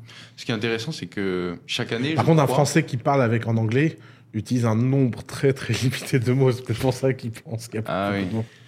Non, mais de prime abord, la langue française a l'air plus complexe que la langue anglaise. Donc je pense que c'est pour ça que les gens Mm. tirent cette conclusion. Mm. Après, je crois. Alors ça. Alors, c'est pour je- ça qu'elle est plus complexe parce que tu as besoin de faire des paraphrases pour dire la même chose. c'est la même chose, ouais. Ouais. Mais euh, chaque année, tu me dis si je me trompe ou ça, mais je crois qu'il y a un certain nombre de mots qui sont autorisés de rentrer dans le Ouais, dictionnaire. exactement, il y a des grandes cérémonies. Par exemple, moi je me souviens, euh, il y avait la cérémonie où ils ont fait rentrer le mot euh, ordinateur dans le dictionnaire. Je sais pas, ça faisait 20 ans que les ordinateurs existaient. Et ils ont fait des réunions et tout. Est-ce que vraiment le mot ordinateur. Et ça, ça y est en anglais aussi ou pas, tu sais? De... Euh, ce, ce- bah, ce principe de faire rentrer des mots dans Ah le non, non, bah dictionnaire. non, ou euh, en Angleterre, il n'y a pas de. Le dictionnaire essaie de savoir quels sont les mots que les gens utilisent. Ok. Et il y a plein de dictionnaires en anglais concurrents, tu vois, qui n'ont pas les mêmes listings. Ah, ah ouais, c'est intéressant. C'est pour ça que d'ailleurs les anglo-saxons ont le dictionnaire urbain, le dictionnaire slang, euh, parce que c'est une langue plus libre en fait. Ok. Et ça vient d'une culture de la liberté. hein. La France a, a cette tradition d'essayer de tout contrôler et que l'État soit responsable de tout, même la langue qu'on parle. Ouais, c'est vrai. C'est c'est dramatique. Ça- J'ai une question pour vous. Euh, c'est quoi une prédiction? Faites-nous une prédiction chacun sur l'année 2023. Alors Un là, tu, actives Nostradamus. Vas-y. Vas-y. moi, je Ça peut être n'importe quoi. Ça peut être l'économie, l'actualité, un changement sociétal, euh, Parce que, personnel, parce que moi, je me suis dit qu'après un, un, un 3 sans faute, politique. je- j'arrête les prédictions. Ouais, c'est difficile de faire mieux là. Non mais au pire, ne prédis pas quelque chose sur une personne. Comme ça, tu gardes ton- le, le truc le plus drôle que j'ai j'ai lu sur Twitter, c'est avec qui a dit Je sais pas c'est qui le quatrième qui va être cité par Oussama, je n'irai pas être à sa place. Moi, je dormirai pas de la nuit. Voilà, on est toujours en attente sur Jordan Peterson. Euh, de quoi? Mais t'avais prédit un truc. euh, ah Non, non, non, je, peux- je pense pas que lui. euh, Non, non, au contraire. Je, enfin, je pense que C'est juste un gros. c'est c'est juste un gros con. Euh, Euh. Une prédiction pour cette année 2023 Poire. Franchement, moi je suis tellement mauvais en prédiction que vous pouvez être sûr que ça va être faux. Euh, Parce que c'est en fait un skill. euh, J'avais entendu ça et, ça- et je trouve ça très, très juste. C'est grave intéressant. Il y a un mec, c'était un investisseur, et il parlait du fait de s'entraîner à faire des prédictions. Ah oui, bien que sûr. lui, en fait, il, il essayait toujours d'anticiper dans quelle direction allait aller le Mmh, monde. Bien sûr. Le monde est extrêmement complexe, donc Ouais. on va se tromper dans la plupart euh, des cas, mais c'est un muscle que tu entraînes. Mmh, et en fait, sûr. tu vas faire une prédiction, tu vas voir si ça se passe ou pas, et ça va Mmh. t'aider à prédire mieux de Mmh. plus en plus le futur.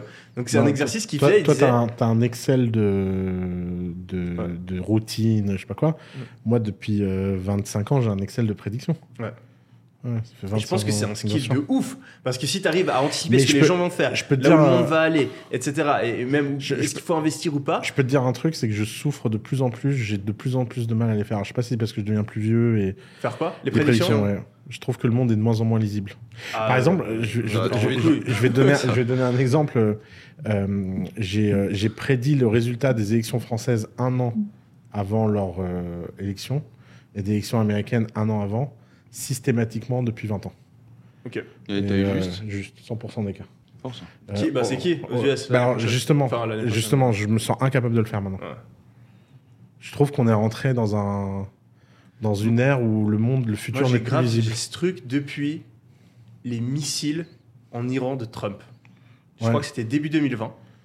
Je me souviens, j'ai eu cette réflexion genre ouais mais putain le monde part dans tous les sens.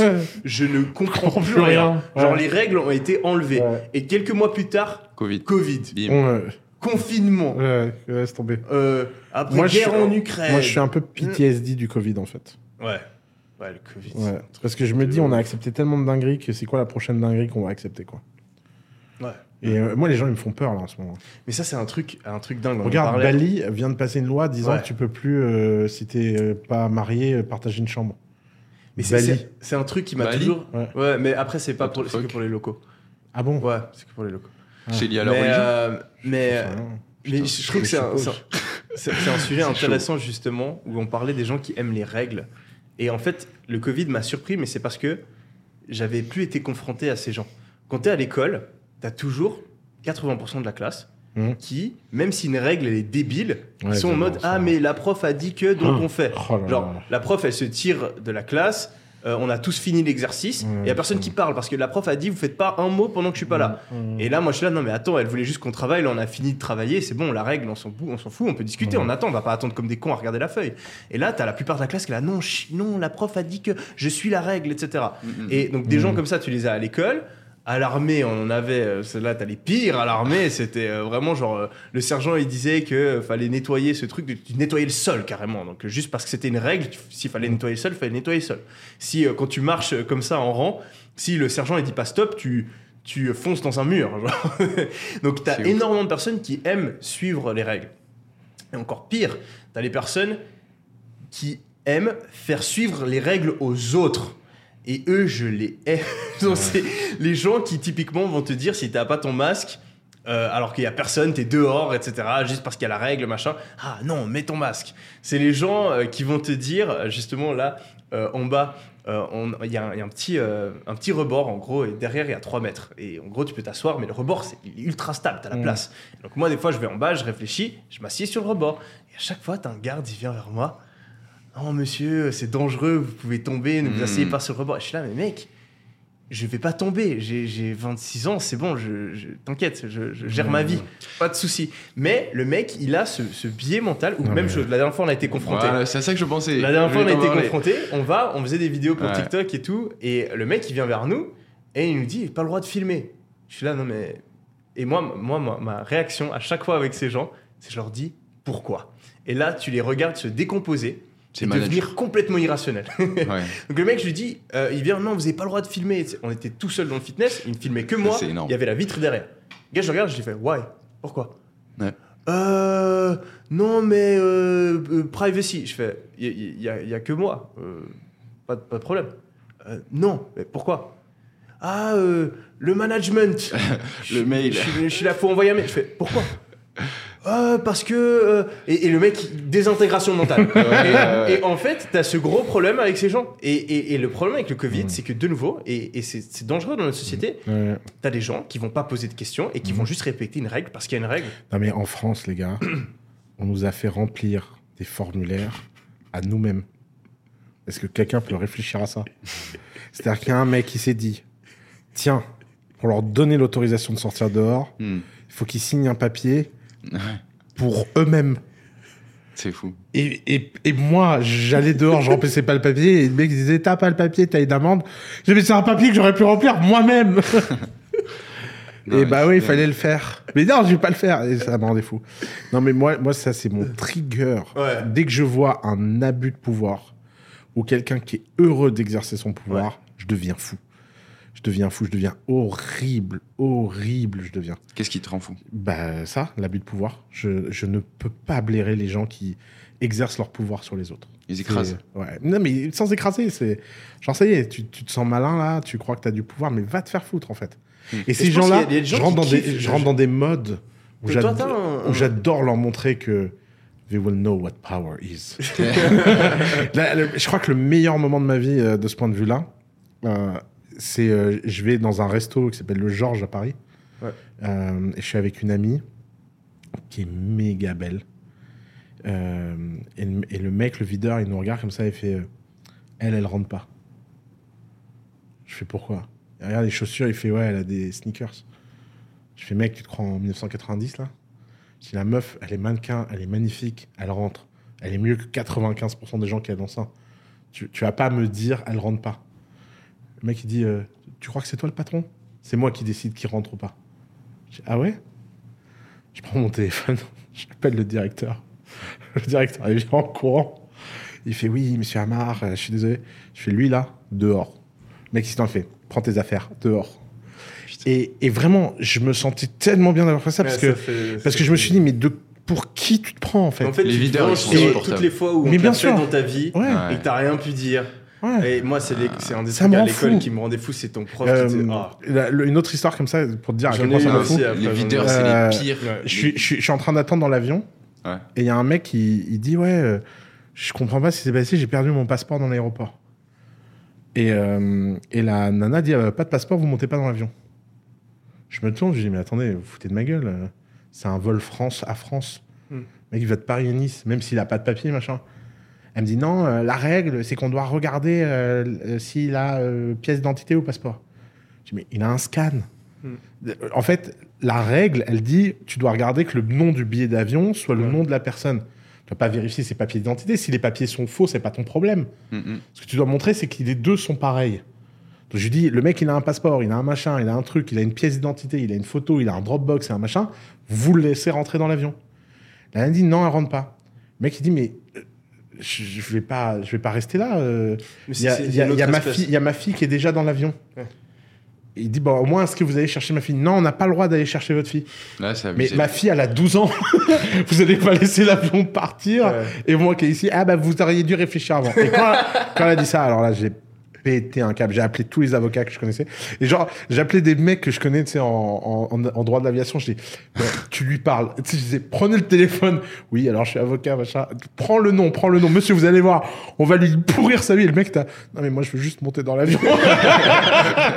Ça ça m'a rendu fou. Euh, pour moi, c'est vraiment, t'as deux catégories d'humains. T'as Mm. les gens qui sont capables de faire preuve d'esprit critique. Ok, t'as une règle. Est-ce que ça s'applique dans le cas de figure euh, donné Mm. Oui, non. Ok, est-ce qu'on peut être flexible? Et après, t'as les autres qui sont en règle, oui. Euh, J'y vais, je, D'ailleurs- je suis, je follow. Moi, ce qui me gêne le plus sur ces gens-là, c'est à quel point ils refusent d'être humains. Euh, ils, ont, ils ont l'air de prendre du plaisir à être des robots. mm. Et tu dis, mais non. Mais il tu- y a un kiff, tu sais que je les comprenais pas. Et j'ai réussi à comprendre un petit peu. Ouais. euh, j'ai réussi à me mettre dans cet état d'esprit à travers le brainwashing qui m'a été fait à l'armée. Où tu es tellement habitué à, à suivre suivre des des ordres. règles que tu as une espèce de. Tu vois, c'est clean. Il y a tout le monde qui rentre dans les rangs. Il y a tout le monde qui suit. Et il y a une certaine beauté à genre une table qui est parfaitement nettoyée, à tout le monde qui fait exactement la même chose. On suit les règles, etc. C'est ton. Et- hein Parlons- C'est ton pouvoir. C'est c'est toi qui exerces ton et, pouvoir. et- et- et justement, je suis arrivé. Moi, j'ai toujours été un gars euh, bordélique. Je disais tout le temps à ma mère, mais qu'est-ce que tu t'en fous que ma chambre, elle soit pas rangée? C'est ma chambre. Tu viens pas dedans. C'est mon problème. Ouais, je disais la même chose à ma mère. oui. Et euh, au- euh, ça m'est arrivé par la suite, en rentrant de l'armée, de- d'aller dans la chambre de mon frère. Et en fait, ça m'agace. Son, son, son manque de rangement m'agace. Le fait que tout Ouais. le reste de l'appartement soit rangé. Pareil. Et là, c'est pas rangé. Et du coup, t'as cet énervement qui vient et tu dis non, mais range. Et je pense qu'ils ont, les personnes qui aiment justement l'application des règles, ils ont Mhm. cette espèce de. Ils kiffent que tout, tout le monde suit, Ouais. tout le monde est bien son masque, tout le monde est rempli la feuille. Ils trouvent que tout est en ordre, c'est beau. Et en fait, toi, tu, tu viens casser leur. Le, le- le- le- le- le- leur monde parfait qu'ils aimeraient avoir. quoi. C'est drôle, c'est Ouais. un peu la différence entre euh, la liberté. Il y a des personnes qui vont Ouais. toujours prôner la liberté et d'autres qui vont toujours prôner l'égalité. C'est-à-dire que tout le monde fasse pareil, s'il y a des règles que tout le monde les respecte à l'identique. Mm. Et d'un autre côté, t'en as qui vont plutôt valoriser la liberté. Je pense qu'on est tous les trois plus du côté de la Ah, liberté. si t'es entrepreneur, en général, tu kiffes. Euh, En tout cas, si t'es entrepreneur et que tu kiffes les règles, t'es dans la hein. merde. Genre, mais ta vie, t'es misérable. Genre, Ah. Tu dois rien comprendre à ce qui t'arrive, quoi. Tu vas passer ton temps à dire, bon, alors là, c'est où la règle? Qu'est-ce que je dois faire Mais je comprends pas, on m'avait dit que ça. Genre, une fois, je me souviens à The Family, il y a un mec qui vient me voir et me fait, oui, euh, je suis très perturbé parce que tu as dit qu'un très bon taux de conversion, c'était 15%. J'ai 30%. Comment tu penses que je pourrais descendre à 15 Waouh. Et il vient pas de dire ça. Et moi, je croyais que c'était un sketch. J'étais là, elle est où la caméra cachée On Et après, le mec fait, bah non, euh, c'est quand même, ça fait 15% de plus que ce que tu as dit. Il a fait une prépa, lui. Et là, j'étais là en mode, euh, ok, euh, assis-toi, on va parler. et il s'en est jamais sorti. Hein. C'est- il, il comprenait jamais ce qu'il fallait faire, quoi. C'est ouf. Ouais. C'est, je pense que c'est une éducation aussi. Hein. C'est les parents qui doivent conditionner il faut assez de jeunes. tout. Après, si t'avais que des gens qui remettaient Bien tout en sûr. question, ce serait aussi. Bon, très de, de qui, difficile. de qui on se plaindrait déjà Hein De qui on se plaindrait déjà moins Faut bien qu'on ait des gens à haïr. Non, parce que après, après quand tu. quand Déjà que moi, euh, étant woke, hein, comme euh, toute votre audience le sait, j'ai plus personne que on je peux eu des haïr. discours quand même assez hauts. Alors, hein. euh, alors, je suis obligé, je, te, je te laisse. je suis obligé maintenant de- d'avoir au moins Putain. une cible, quoi. Tu sais, tu sais ce que tu nous as dit la dernière Ouais, fois J'ai eu un. Je parlais à, à qui c'est que je parlais? Je crois que c'était à Théo. Ouais. Et j'ai eu vraiment un, Un flash. Non, une, une explosion mentale. Genre mon cerveau, j'étais là. What the fuck? Genre, tu nous as dit, si tu prends 10 mecs et 10 meufs, Ouais. euh, et je suis convaincu que les 2%, les 20%, les deux meufs les plus fortes, Ouais. elles sont plus fortes que les, euh, 8, euh, ouais, les 8 mecs. Ouais. Ok. Réfléchis deux secondes. Ouais. Là, Qu'est-ce que ça veut dire? Je sais pas. Ça veut dire que la répartition de force entre les hommes et les femmes, elle est exactement la même. C'est-à-dire. Putain, on repart sur ça. Casse-moi, vous allez, vous allez voir. D'accord. Si deux meufs Ouais. sont plus forts que 8 gars, Ouais. ça veut Mais dire que pris- la force des sépa- meufs et gars sont exactement les mêmes. pris séparément, les 8 mecs, pas les 8 mecs ensemble. Non, non, oui, c'est pareil. Ouais, non, mais regarde, la répartition est exactement la même. Si 20% des meufs sont plus fortes que 80% des gars, si 20% des meufs les plus fortes sont plus puissantes que 80% des hommes, Ouais. ça veut dire que la répartition de force entre hommes et femmes, c'est exactement la même. Parce que 20%. T'arrives J'ai tu j'ai pas compris là. T'as compris toi? Bah, en fait, tu l'as réparti entre les hommes, les 20% de Non, force, tu les. Paraphrase pas. T'as compris ou pas? Non. rien, Euh, en fait, moi, je crois. Ce que tu sais de dire, c'est que t'as Ouais. des, filles qui sont très compris. fortes et donc qui sont plus fortes que les mecs. Ouais. Mais donc, tu essaies de dire que la répartition des femmes, euh, de la force chez les femmes et les hommes, elle est différente, on est d'accord. Ouais. Mais que dans les extrêmes, tu as quand même des femmes qui arrivent à être Ouais. plus fortes que les hommes. Ouais. Ton exemple ne marche pas. Parce que dans ton exemple. Ouais. Mais de toute façon, je pense La- que 2-8, c'était pas le bon chiffre. oui, en non, mais, non, mais c'est pas ça que j'essaie de dire. Ah, d'accord. Je sais. Faudrait que je te fasse un dessin. Genre, si 20% des femmes. Oui, si 20% des femmes sont plus fortes que Donc, 80% des hommes. Ok, Oui. 20 les 20% les plus fortes des femmes, Oui. ok, elles sont plus fortes que 80% des femmes. Oui. Et si elles sont aussi plus fortes que 80% des hommes, Oui. c'est-à-dire que la répartition de force est exactement la même entre les Ah, hommes et les oui. femmes. Oui. Donc ça veut rien dire ce que tu dis. Oui, mais c'est pour ça qu'à mon avis, le chiffre est pas bon, effectivement. Euh, même au-delà du chiffre. Non, mais si, si c'était si si c'était 1, 20, tu vois, par exemple. ça marche quand même pas. Pourquoi? Si tu dis que 1% des, des, des femmes sont plus fortes que 99% des hommes, Non, que De nouveau 1%, 1% des femmes sont plus fortes que 20% des hommes. ok, là ça marcherait. Tu vois, c'est là ça. ça marcherait. Je pense qu'elle est par là, la... Ouais.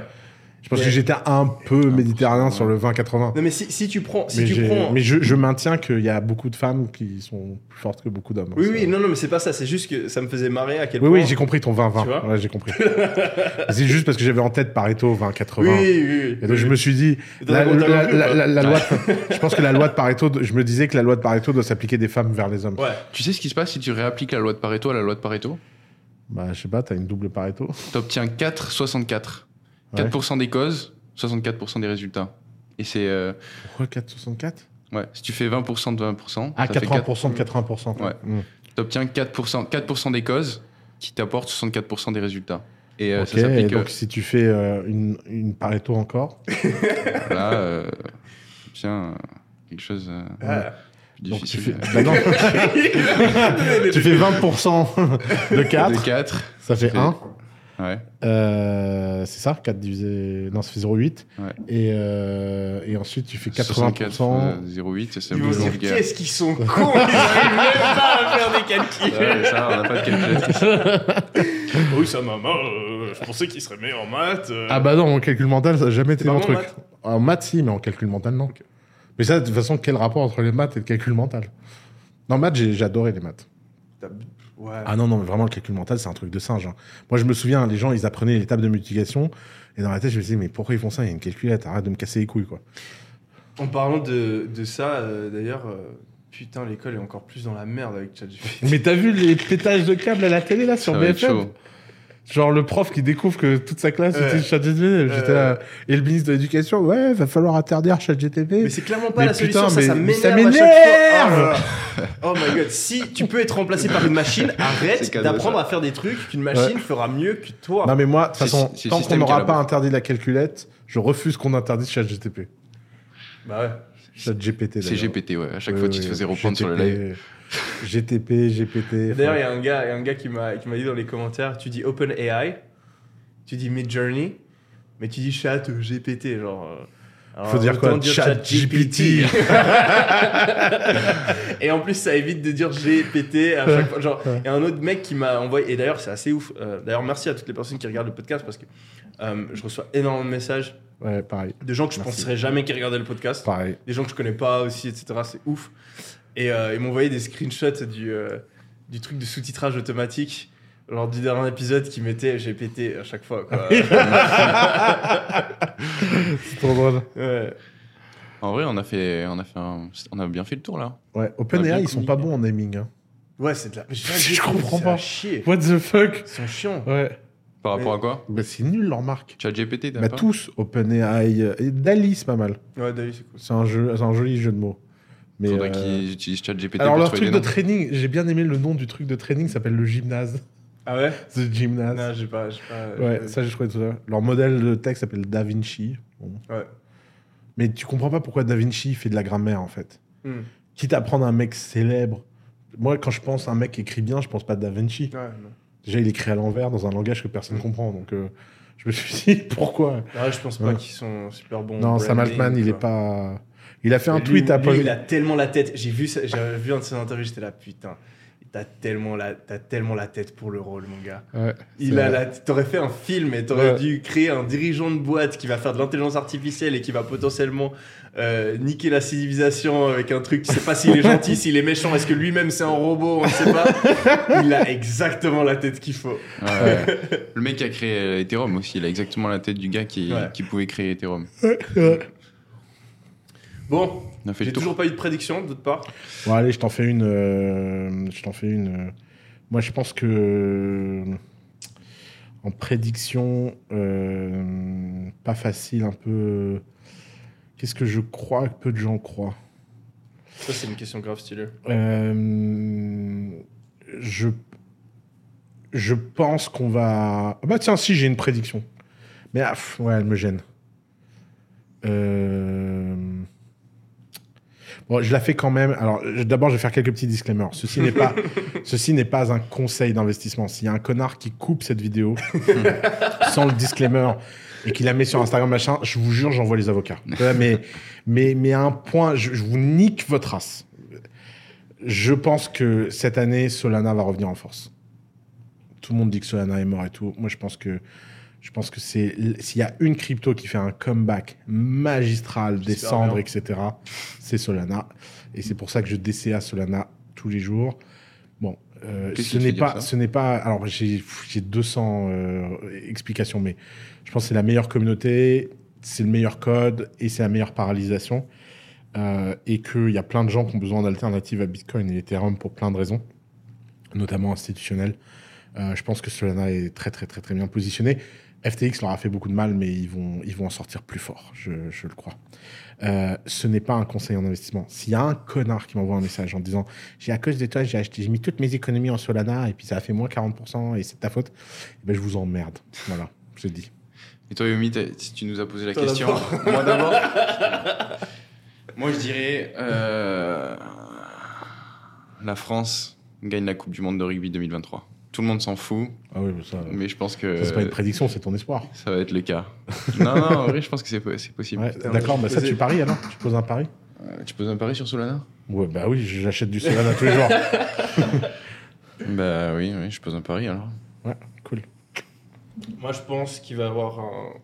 J'ai- j'ai- J'ai j'ai inventé un truc. Hein. ouais. J'ai j'ai pas réfléchi avant.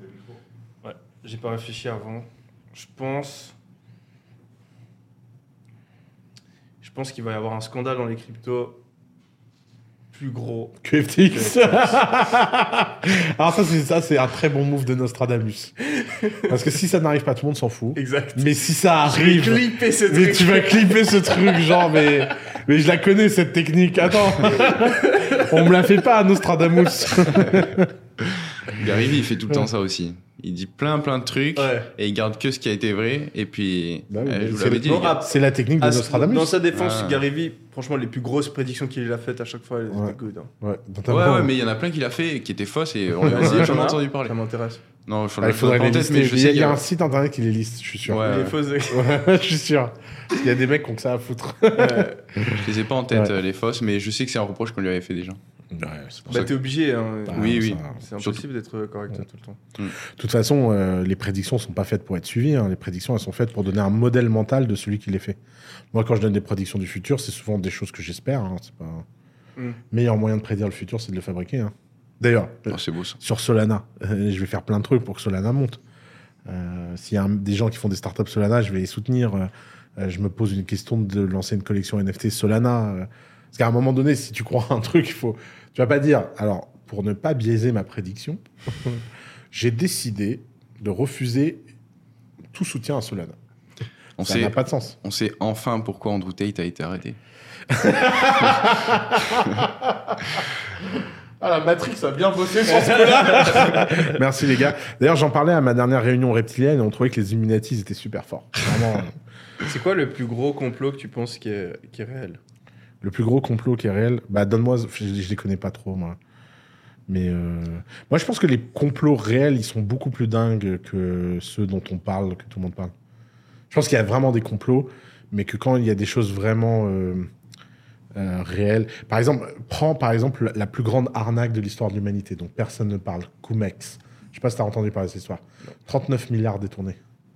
Ok. 39 milliards. Ouais. On sait pas qui c'est. Même pas le début d'un nom. Comment ça s'appelle Cumex quoi le. Ils ont fait ça En fait, quand tu vends des actions en bourse et que tu n'es pas résident fiscal euh, européen, bah tiens, tu es dans ce cas, toi d'ailleurs, Mm. à chaque fois que tu fais une plus-value, tu as le droit de demander le remboursement de l'impôt à la source. Je sais pas si tu le fais. Bah, tu devrais. Par exemple, quand tu vends tes actions aux US, il y a 30% qui est gardé aux US, tu dois demander. Mais dans les ETF, Ouais. ils le payent Ah oui, dans les ETF, oui, tu fais que les ETF, d'accord. Ouais. Bon, bah, supposons que tu achètes une action Bouygues Télécom en direct. Mm. Bouygues Télécom est vendu, il y a 30% de retenue à la source, tu dois les écrire aux impôts pour te faire rembourser 30%. Sauf qu'en fait, eux, ils ont remarqué qu'il était possible de redemander le remboursement infiniment de fois, Wow. dans plein de bureaux d'impôts différents. Et ils ont fait ça pendant 25 ans, jusqu'à ce qu'une nana d'un bureau en Allemagne, bah, elle dise euh, Prouvez-moi la transaction. Et puis elle a remonté les infos.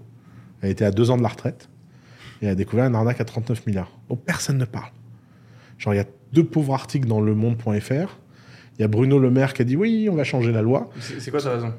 Bah, moi, Pour ma, laquelle personne n'en- parle? moi, ma théorie, c'est que les mecs qui ont orchestré ça, ils sont dans le système fiscal. Exact. Ouais. Hmm. Je vois pas comment c'est possible autrement. Mais un truc. Et à euh, mon avis, c'est beaucoup plus dingue que ce qu'on imagine. Et c'est pour ça que tu n'auras pas Ouais. de TikTok sur Comex. Non, mais en fait, la, la capacité à supprimer certaines informations, surtout à l'époque, je Ouais. pense que c'est de plus en plus dur avec Internet. Ouais. Mais je pense qu'il y a 20 ans, Ouais. t'as une information, t'as pas envie qu'elle sorte, Bien sûr. tellement facile parce que c'est toi qui contrôles les news, les médias, Ouais. etc. T'as juste une personne influente, tu connais les relations, Ouais. on parle pas de ça. Et ben t'as vu ce qu'ils ont fait avec Twitter, euh, le laptop, l'ordinateur de. Biden, ils l'ont. euh, on n'en Ouais. parle pas sur Twitter. Donc s'ils arrivent à faire ça, bon là ils ont galéré, du coup maintenant ça Ouais. devient de plus en plus difficile, heureusement. Mais il y a clairement des choses qu'ils ont réussi à cacher avec succès. Mm. Et une citation que je kiffe de Andrew Tate, un exemple où il dit tout simplement Imagine-toi, tu joues au basket avec tes potes et il y a 10 000 balles en jeu. Il n'y a pas d'arbitre. Est-ce que tu vas pas un petit peu pousser le mec? Est-ce que tu vas pas des fois faire un double dribble? Mm. Oui, pour 10 000 balles, tu vas tricher. Alors quand il y a des putains de milliards en jeu, tu penses vraiment qu'il y a personne qui va essayer de tricher Mm. et euh, de faire des complots pour, euh, pour Non, gagner mais de le toute façon, le problème, le problème Ok. des complotistes, c'est pas que les complots existent. Je pense Mm. pas que qui que ce soit de sérieux pense que zéro complot existe. Le problème des complotistes, c'est que 99% d'entre eux sont complètement cons. Ouais. Euh, Ça Mais- crée mais- plus mais de chaos pas- que de justice en Vous- fait. Tu l'as regardé le documentaire sur le mec qui pense que la Terre est plate? C'est un de mes documentaires préférés sur Netflix. Paul Non, celui sur Netflix. euh, Non, j'ai vu celui de Logan Paul. celui de Netflix, il est incroyable. Parce que. Mais le problème, c'est que je- moi, en fait, j'ai toujours euh, détesté pas mal de complotistes à cause de ça, parce que c'est juste débile, en fait, ce qu'ils pensent. Mais en fait, faut pas laisser ça t'aveugler au fait qu'il y a. Mais c'est pas le sujet, encore Je une pense fois. que moi, moi j'ai fait cette erreur. Ah ouais Je me suis dit, ok, vu qu'il y a énormément de personnes qui euh, sont complotistes qui sont connes, c'est-à-dire que tous Mhm. les complotistes sont cons, c'est-à-dire qu'il n'y a aucun mérite à penser qu'il y a des complots. Mais de toute Alors façon, que je pense qu'il y a quand les, même- co- les complots qui sont révélés, ils sont jamais révélés sous forme de complot. Quand c'est révélé, C'est un scandale. c'est un scandale. Mm. C'est pas. Je trouve qu'on est plutôt bon à filtrer. Il n'y a pas de scandale que la Terre en fait est plate. hein. Moi, je pense que pour être. Mais il y a des trucs, typiquement, bah, ça n'a pas fait un scandale, ton arnaque. Euh, bah, justement, ce qui est intéressant, c'est que ça a fait un scandale, mais que ça n'a pas pris parce que personne ne comprend rien. Et je pense que le message, il a bien été géré, etc. Mm. Je pense que les mecs sont à l'intérieur de l'administration, personne ne sait qui c'est. Et, et ça, c'est des complots puissants, c'est des, compl- c'est des vrais complots, ça. Hmm. Et si un jour on trouve l'info, ça fera le vrai scandale. Ouais. Mais moi, je pense qu'un bon complot, c'est un complot qui arrive à garder le secret. Ah oui, Donc, par 100%. définition, euh, c'est euh, c'est des complots. euh. Quand tu vois les documents bijoux de famille de la CIA, qui sont un chef-d'œuvre de ça, c'est la dernière, la dernière grande déclassification de la CIA, tu découvres que la guerre froide, c'était une époque hors du commun niveau complot. Ils ont appelé. euh, en fait, la CIA, tu sais, régulièrement, quand tous les gens qui font partie d'un truc meurent, ils ont un- une obligation de publication. Et donc il- là, il y a pas mal de la génération de la guerre froide qui est mort sur les cinq dernières années. Et donc ils ont fait l'un des plus grandes déclassifications euh, ever qui s'appelle Bijoux de famille. Parce qu'à chaque fois, en plus, les Américains, ils- même là, ils ont le sens du marketing. et euh, et et, enfin, il y a des dingueries euh, invraisemblables dans Bijoux de famille. Tu lis ça, tu dis, mais James Bond, euh, c'est c'est de la, c'est de la gnognotte. Sérieux? Genre les assassinats euh, euh, prévus euh, en infiltrant. Il y a, un truc. il y a un truc, ils, ils racontent, ils ont infiltré une usine pour mettre une puce dans un téléphone pour que le mec allume le téléphone, le téléphone explose. Imagine Wow. le niveau de logistique. Et même, Ouais, t'as même pas besoin de faire des trucs si compliqués. Euh, un- un- une des techniques de, de- Comment tu dis de. Quand tu. euh, putain. Une des techniques pour prendre le contrôle d'une personne les plus puissantes, enfin les plus vieilles et Ouais. qui marchent à chaque fois. Onipo- Onipote. Hein Onipote. Le pot de miel. Ouais, ouais, exactement, exactement. Ouais, on y et c'est ouf parce que tu- mec, ça marche, c'est Ouais. sûr. Et genre, c'est le- en gros, tu as un mec que tu as envie. euh, Tu le mets dans une chambre, contrôle. il baise tu une- fais, tu fais venir une meuf, elle le drague, elle, le- elle, elle le Tout chope, est filmé. et après il filme. Donc soit il Ah. trompe sa femme, etc. Soit tu peux me dire après qu'il l'a violée. Euh, la meuf, elle dit qu'elle s'est fait violer, en gros. Et euh, en gros, ben, t'as le contrôle sur ce mec. Ouais. Mm. Donc, euh, Alors, dans Bijoux de famille. Je pense que t'as vraiment 90% des mecs qui tombent dedans. Ah Tu Ouais. prends une meuf super fraîche, Ouais. tu la fais aller, Dans et après, tu as le choix entre suivre, euh, être un petit peu blackmail, euh, te faire un petit peu chanter, euh, faire deux, trois trucs comme ça, ou euh, niquer toute ta réputation, voire aller en prison, etc. Bah ouais, tu le fais. Mm, Il mm. y a tellement de personnes qui doivent être corrompues là-dessus. C'est clair. Euh, Dans Bijoux de famille, donc de cette déclassification, il y a un rapport qui raconte que le seul peuple au monde qui est pas sensible aux stratégies onipotes, il faut arrêter de les faire avec eux parce que ça coûte trop cher, c'est les Français. Ah ouais? Ouais, et ils disent qu'il y a l'ambassadeur de France à Moscou qui s'est tapé la moitié de la ville, et un jour, il y a un mec du KGB qui est venu euh, dans une soirée à l'ambassade devant sa femme, il a montré les photos. Le mec, il a ouvert le dossier comme ça, Ah, il a regardé sa femme et il a dit Bon, chérie, apparemment, il y a une information qu'il faut que je te donne. Regarde. et la femme regarde, ferme le dossier, elle fait Mais je savais déjà. et il redonne le dossier au mec, fait Vous avez quelque chose d'autre? Et l'agent russe, il est en mode Mais what the fuck, c'est putain de français? C'est normal, désolé. J'étais fier d'être français ce jour-là. Nous ne sombrons pas pour la morale. Toi, il y, a- hein, il y a une théorie du complot euh, dans laquelle. Mais euh, Moi, en fait, le truc, c'est que je pose des questions, mais je prépare absolument pas les Ah, ok. réponses. Putain, et je me coup, disais- tu me mets. En fait, je me disais, il a, il a une réponse. Et en fait, non. Euh, Bah ouais, donc, du coup, je pense que ça, ça a été Tu, utilisé tu- plein de fois. tu l'as regardé sur TikTok, cette trend De quoi? Euh, Which, which euh, conspiracy theory you believe in? Je sais qu'il y a une trend l'ai- Je l'ai là-dessus. vu passer, ouais. Ouais, I faut go que, tu la, first. faut que tu la regardes, elle est incroyable. Ouais. Non, non, je n'ai pas spécialement, mais je pense que justement, ce, ce trick euh, a dû être utilisé. Donc, il y a plein de gens qui, sont, euh, qui se font poursuivre pour viol, etc., euh, qui, et qui disent ne l'avoir pas fait. Bon, je pense qu'il y a plein de gens qui l'ont fait, mais je pense qu'il y a aussi plein de gens qui, du coup, ne l'ont pas fait parce que c'est tellement facile. Parce qu'il y a une, grosse partie de notre système judiciaire, en fait, fonctionne sur la confiance. Donc, si- par exemple, les signatures.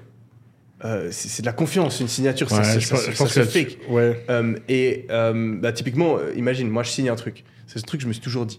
Tu signes un contrat, tu fais pas ta signature, tu fais une autre signature. Ok. Et les personnes vérifient. Et après tu dis, mais c'est pas ma signature. Mm. Ouais. Et que ça marche. Et que- donc je suis sûr que ça marche. Mais vu que les gens ne le font pas, le système marche quand même, vu que la plupart des gens euh, suivent les règles. Mm. Ouais, D'ailleurs, euh, tu sais que la signature n'est pas une preuve, hein, c'est un faisceau d'indices. Ouais. C'est pas. Mais, mais même, tu vois ce que je veux dire. Et donc, euh, je suis convaincu qu'en fait, juste en étant un petit peu vicieux et en allant à travers ces trucs, si vraiment t'es un mec qui a envie de faire un complot, étant donné qu'il y a, il y a cette espèce de confiance aveugle qu'on Ouais, a je pense- dans je notre pense- pratique et notre système, Moi, je pense que tu peux aller très loin. J'y crois pas au viol, moi. J'y crois pas une seconde. Et euh, Au viol, t'as dit crois pas Ouais. qu'il y a des gens qui se font accuser de viol à tort non. et que c'est je des pense gens qui ont été je pense que je pense que c'est déjà tellement difficile quand t'es vraiment violé pour de vrai d'aller porter plainte. Mais justement, si tu prépares le viol, t'as les preuves. Ouais. Si, si c'est un vrai cas de figure, tu te fais violer, machin, tu vas pas à l'hôpital, il Mm. y a aucune preuve. Ouais, je pense c'est que trop- je je là, une- tu peux avoir. Je trouvais une femme qui accepte de faire ça, je pense que c'est super dur. Je n'y crois pas du tout. Il y a, je, pense, je pense qu'il y a des choses beaucoup plus simples. Mais non, mais écoute, Bah, moi, moi j'ai été dans cette situation euh, personnellement où des gens ont proposé de l'argent à des meufs que je fréquente, Mm. euh, des sommes assez considérables pour dire que je les avais violées. Mhm. J'ai, j'ai- moi, j'ai, ouais, ouais, j'ai été la cible de ça. Euh, Bah alors, elles- t'y crois. elles- elles ont- donc ça, ça, ça prouve Non, mais justement, existe. eh ben, ils ont galéré à trouver une meuf qui accepte. Hein. Et Ils en ont trouvé aucune. hein. Oui, mais c'est peut-être ton cas, mais c'est pas forcément le cas pour tout le monde. Peut-être, je sais pas. J'ai- Moi, j'ai l'impression que quand même, c'est des plans, euh, un peu- c'est des plans de pieds nickelés, ça. Tu veux vraiment faire tomber un mec, euh, Moi, je pense sur, que si euh, t'es vicieux, tu peux aller tellement loin. Ouais, mais je moi, je pense- que si t'es vicieux, t'as des choses beaucoup plus simples qui impliquent. Déjà, moi, je Ah pense oui, que la règle, c'est pas je forcément pense ce que la, truc. je pense que la règle numéro un, c'est de pas impliquer d'autres personnes dans ton complot. Parce que là, tu dois trouver une meuf qui, qui tienne les, Ouais. les, les gardes à vue, les Ouais. confrontations, euh, euh, qui doit être dans un bureau d'un juge, à qui on pose des questions intimes. Ouais. Elle doit raconter des détails, c'est un mensonge. T'imagines le niveau de training qu'elle doit avoir T'es un malade. T'as pas, pas la bonne. euh, Mm. bah, C'est pas si- c'est pas si compliqué, mais t'es un malade. C'est hyper dur de mentir euh, avec un juge dans une pièce, machin. C'est super dur. Bah, tu, tu t'as pas la dynamique humaine de ces situations-là. Je... Tu, tu penses qu'il se passe quoi Que la meuf, elle dit Ah non, en fait, j'ai menti, c'était un complot, j'étais payé. Mais je pense que je pense que la- c'est pour ça que les gens font pas ça parce que je pense que la plupart des gens s'écroulent avant la fin. Les gens font ça. C'est tellement facile. C'est pas on, facile. On en a parlé, tu, tu viens de dire que euh, Nipot, il y avait plein de gens qui le faisaient. De... Bah, de Non. Onipote, c'est beaucoup plus simple. Ouais, c'est juste euh, D'ailleurs- trompé ta femme. Ouais, mais c'est plus que tromper ta femme. C'est euh, les, les stratégies de Nipote, c'est toujours les mêmes. On te filme dans des angles qui te sont pas favorables Mm. et on te on, on menace de publier les photos, etc. Et, de- et vraiment d'aller contre ta probité. Ouais. Je pense que c'est une stratégie beaucoup plus simple que de. euh, D'ailleurs, dans la plupart des stratégies de ben- Nipote, la meuf ne sait même pas qu'elle est filmée. le truc hein. aussi qui marche avec, C'est avec ce qui marche le mieux d'ailleurs. hein. le, le- le truc qui marche avec, euh, avec ce complot, c'est qu'en fait, au final, t'as souvent pas besoin d'aller devant le juge. C'est juste la menace Ouais, de ouais. toutes les emmerdes qui peuvent aller, c'est juste Mm. même un bluff. Ouais. Et la personne euh, se chie dessus et fait ce que tu as envie qu'elle fasse. Mm. Et c'est. euh, j'ai- regardé une vidéo sur euh, Ma- Machiavel. Et je trouve tellement intéressant sa théorie qui dit que, en fait, le problème, c'est que si tu es une personne qui n'a pas d'éthique, tu peux aller tellement plus loin dans, dans- dans- dans tes objectifs. Euh, parce que tu as plus d'options et, justement, raccourcis. vu que tu niques le système, vu que le système Mm. est basé sur la confiance, Mm. que euh, Ouais, mais c'est pour ça que les tu systèmes peux aller surprenamment loin en faisant ça. Et je pense punissent, qu'on punissent les gens qui sortent Ouais. du système. bah oui, oui. Et après, le problème avec ça, c'est que tu vas loin, mais après, une fois, tu te fais choper, là, t'es Ouais, c'est. Forever. Mais je suis convaincu que c'est Mm. tellement puissant d'en avoir rien à foutre et de, de sauter par-dessus les règles qu'il y a beaucoup plus de gens qui le font que ce qu'on pense. Hmm. Euh, c'est marrant, moi je pense qu'il y a beaucoup moins de gens qui le font qu'on pense parce que c'est tellement dur de le faire. Je En fait, ça que- dépend qui tu je, cibles. je suis sûr que. Mais, Si le mec que tu cibles, il a beaucoup de pouvoir, euh, tu vas quand même y réfléchir à deux fois, quoi. Tu vois, tu ouais, pas- mais justement, euh, enfin, les rétiliations, les machins. Moi je pense que. Regarde, j'ai même un argument dans ce T'as sens-là. envie qu'un politicien il fasse un truc. J'ai un- tellement facile J'ai ar- argument dans ce Faire sens-là. chanter quelqu'un. Mais non, c'est pas facile de faire chanter quelqu'un. J'ai trop envie que tu t'essayes à ça pour voir à quel point c'est difficile opérationnellement. tu me fais penser aux gens qui disent. là-dedans. tu me fais penser aux gens qui disent c'est facile de faire une startup, il suffit de faire AB, puis quand tu commences à le faire, tu te rends compte que c'est pas facile d'avoir des gens qui font ce que tu veux qu'ils fassent. Déjà que c'est compliqué d'amener tes employés à comprendre la vision de ta boîte, imagine des espèces de timbrés pour aller faire chanter tu gens. peux Maintenant, même le faire tout je, seul, je vais donner, souvent. je vais donner un autre exemple. Je vais donner un autre exemple. Euh, regarde la distance qu'il y a entre la facilité qu'il y a à faire un attentat et la réalité des attentats. Mhm. Je veux dire, si ce que tu disais sur la nature humaine est vrai, il y aurait des attentats tout le temps. Mais je pense que justement, le, le- la, la barrière, Ouais. c'est pas la difficulté de la chose, c'est qu'il y a quand même énormément de personnes qui vont pas le faire. Ah, bah c'est ça mon point. Ah oui Mais mon point. ben, attends, je, je veux dire que t'as rien compris à ce que j'ai dit. C'est tout mon point. c'est- Ce qui est Mon difficile, point, c'est trouver un complice, c'est ça Ouais, c'est Ouais. trouver toute une chaîne qui, qui rompt pas. Et en fait, Mm. à la rigueur, si t'arrives, moi, à mon avis, les gens vraiment pervers, ils le font seuls. Moi, je pense que les vrais sapages de malades. Moi, j'ai j'ai assisté à des, à, à des trucs en Chine, par exemple, où c'est un marché où il y a des gens qui font ça tout le temps. Mais ils font ça seuls, ils font ça dans leur coin. Ils font des- et ils font des conneries, mais beaucoup plus bas niveau qu'on imagine et qui rendent fou. Par exemple, en Chine, quand tu négo, euh, la première règle quand tu négo un, un gros truc en Chine, c'est que tu débranches ton téléphone quand tu arrives dans la chambre d'hôtel. Mm. Pourquoi? Parce qu'ils payent les lobbies d'hôtel pour t'appeler toute la nuit pour que tu arrives fatigué en salle de réunion. Ça, c'est des trucs de gamin, mais ça marche. Mm. Et, et ça, tu, tu arrives dans une salle de réunion, t'as pas dormi de la nuit, tu t'es engueulé toute la nuit avec un mec dans un hôtel. Voilà, la première fois que ça m'est arrivé, une connerie comme ça, je suis arrivé, j'étais pas bien, je me dis, mais ils sont complètement cons dans ce pays. Et après, le mec fait, mais non, c'est lui qui l'a payé, t'es con, quoi, débranche ton téléphone la prochaine fois. Et tu te Mm. dis, pourquoi j'ai pas pensé à débrancher le téléphone? Et tu te rends compte qu'en fait, c'est pour ça, je te dis, et là, et, tu, et- là, tu, tellement- et là, tu tombes sur des, tu te Mm. rends compte de ce qu'est la perversion et tu te rends compte qu'en fait, des- sur les trucs simples, mais le complot de machin, d'aller trouver un mec pour lui payer, pour dire qu'il est. Ah Mais pour moi, c'est pas si compliqué. Tu, tu, tu dis à une meuf, vas-y, dis. Parce que, parce que justement, comme je t'ai dit, c'est juste un bluff. T'as même pas besoin d'aller jusque. Bah, trouve une meuf qui est complice de ton bluff. Moi, je pense qu'on sous-estime. Je pense que les meufs. euh, Les gars, vous vous rendez pas compte. euh, déjà que leur vie, elle est compliquée. Il y a, enfin, moi, je vois, je vois les gens qui ont vécu des vrais trucs et qui arrivent pas à aller porter plainte. Ouais. Et, et qu'elles ont honte d'aller porter plainte. Et c'est Ouais. dur d'aller porter. Putain, Ouais. les, les victimes d'abus sexuels, c'est un, c'est un Et drame. Justement, encore une fois, je dis pas qu'elles vont aller porter plainte. C'est juste un bluff. Mais, mais il faut quand même qu'elles aillent voir le mec et qu'elles lui disent qu'il va porter plainte. Mais ça, tu prends n'importe quelle escorte, euh, elle te le fait. Vas-y. Euh. Alors, on va lui faire à lui. Mais elle a rien besoin de faire, c'est Tu- juste tu un me coup trouves- de pression. T'as même Tu pas me, trouves, tu me trouves une escorte qui donne un coup de pression, Antoine. Juste, juste qu'on voit comment tu la trouves l'escorte, comment tu la briefes, juste qu'on rigole. Et vas-y, on fait une vidéo où on te voit toi appeler des escortes à Dubaï. Le seul truc qu'elle a besoin de faire, c'est d'aller coucher avec le mec. Ouais, Ça, elle le fait, c'est son d'accord, ok. Ok. Bah, c'est compliqué mec, de payer une escorte pour quelqu'un. hein. C'est vrai que c'est peut-être C'est méga compliqué. hein. Moi, j'ai voulu faire des cadeaux des fois dans ma vie. J'ai tout le temps galéré. hein. Ça, c'est c'est l'image, ouais, tu payes une meuf, là. mais ça se passe toujours mal. Ça se passe toujours mal. Ok, mais un- une espion. Ouais. Allez, imaginons t'es la CIA, Eh ben- tu veux frame quelqu'un. Et Tu bah, prends une t'es la CIA, tu veux frame quelqu'un, là, je commence à y croire. Ok. Mais me dis pas que c'est facile. La CIA, ils ont des ressources, ils ont des machins. Dans les, dans les, c'est dans, facile, dans les âges. c'est- dans- C'est plus facile qu'on se comprend. En fait, Parce la que- question, c'est est-ce que c'est c'est beaucoup banal plus ou pas dur que ce que tu imagines. Non, c'est pas la, banal. la question, c'est est-ce que c'est banal Non, ou pas c'est pas banal. Yomi dit que c'est banal. Non, je dis pas que c'est banal. Tu dis que c'est plus, c'est plus fréquent que ce qu'on pense. Non, c'est beaucoup moins fréquent que Bah, ce ça qu'on dépend que qu'est-ce que tu penses. En tout Ça, c'est moi, typiquement du genre de truc que tout le monde croit, c'est facile et tout. En fait, opérationnellement, c'est méga dur. Ah oui, moi, je, enfin, je pense que c'est assez dur. Toi, t'es, toi, t'es dans la merde. Toi, toi les- pendant les maintenant. 4 Ok, prochaines semaines. Dites-nous dans les commentaires, est-ce que vous pensez que c'est vraiment dur De de toute façon, payer c'est une. Ton public, il va, penser- il va être de ton côté, ils vont tous croire que. Et ton public, ton ils vont de côté. côté, ils vont dire, mais non, tu vois. un bon combat, la vidéo avec T'as vu dans les commentaires, on voit tout de suite qui est fan de quoi. D'ailleurs, on le voit sociologiquement et par âge et par euh, origine. hein. Ouais. Ah, j'avais une Euh. coiffeuse. Elle était à fond dans les théories du complot.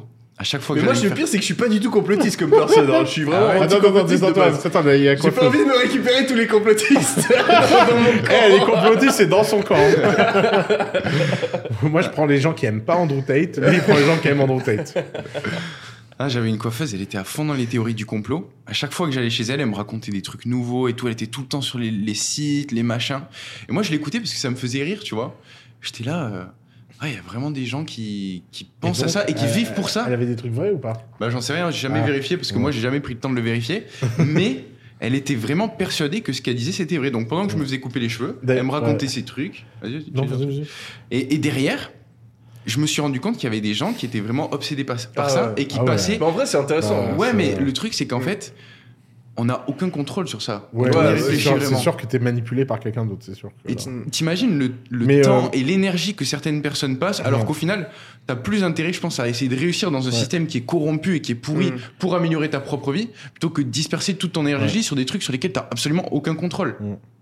Vous, vous connaissez Tugan Barra? Non. Tu connais Tugan Barra, ouais. C'est quoi Euh, c'est un copywriter. C'est quoi C'est un copywriter euh, que moi je trouve très talentueux. Euh, alors, il a son personnage, etc. et- Mais moi je l'adore. J'adore les, les originaux comme ça. Alors, je suis pas d'accord avec lui sur plein de sujets, évidemment. On dîne assez souvent ensemble. Mais il m'a dit un truc qui m'a fait mourir de rire. Il m'a dit, tu vois, sans doute que la règle des 80-20 est vraie dans mainstream et complot. Donc sans doute que 80% des complots sont faux et 20% sont vrais. Et sans doute que 80% de ce que les médias mainstream disent est vrai et 20% est faux. Bon, bah moi, j'ai choisi, comme j'ai pas le temps de faire le tri, de croire 100% des complots qu'on me raconte. Pourquoi?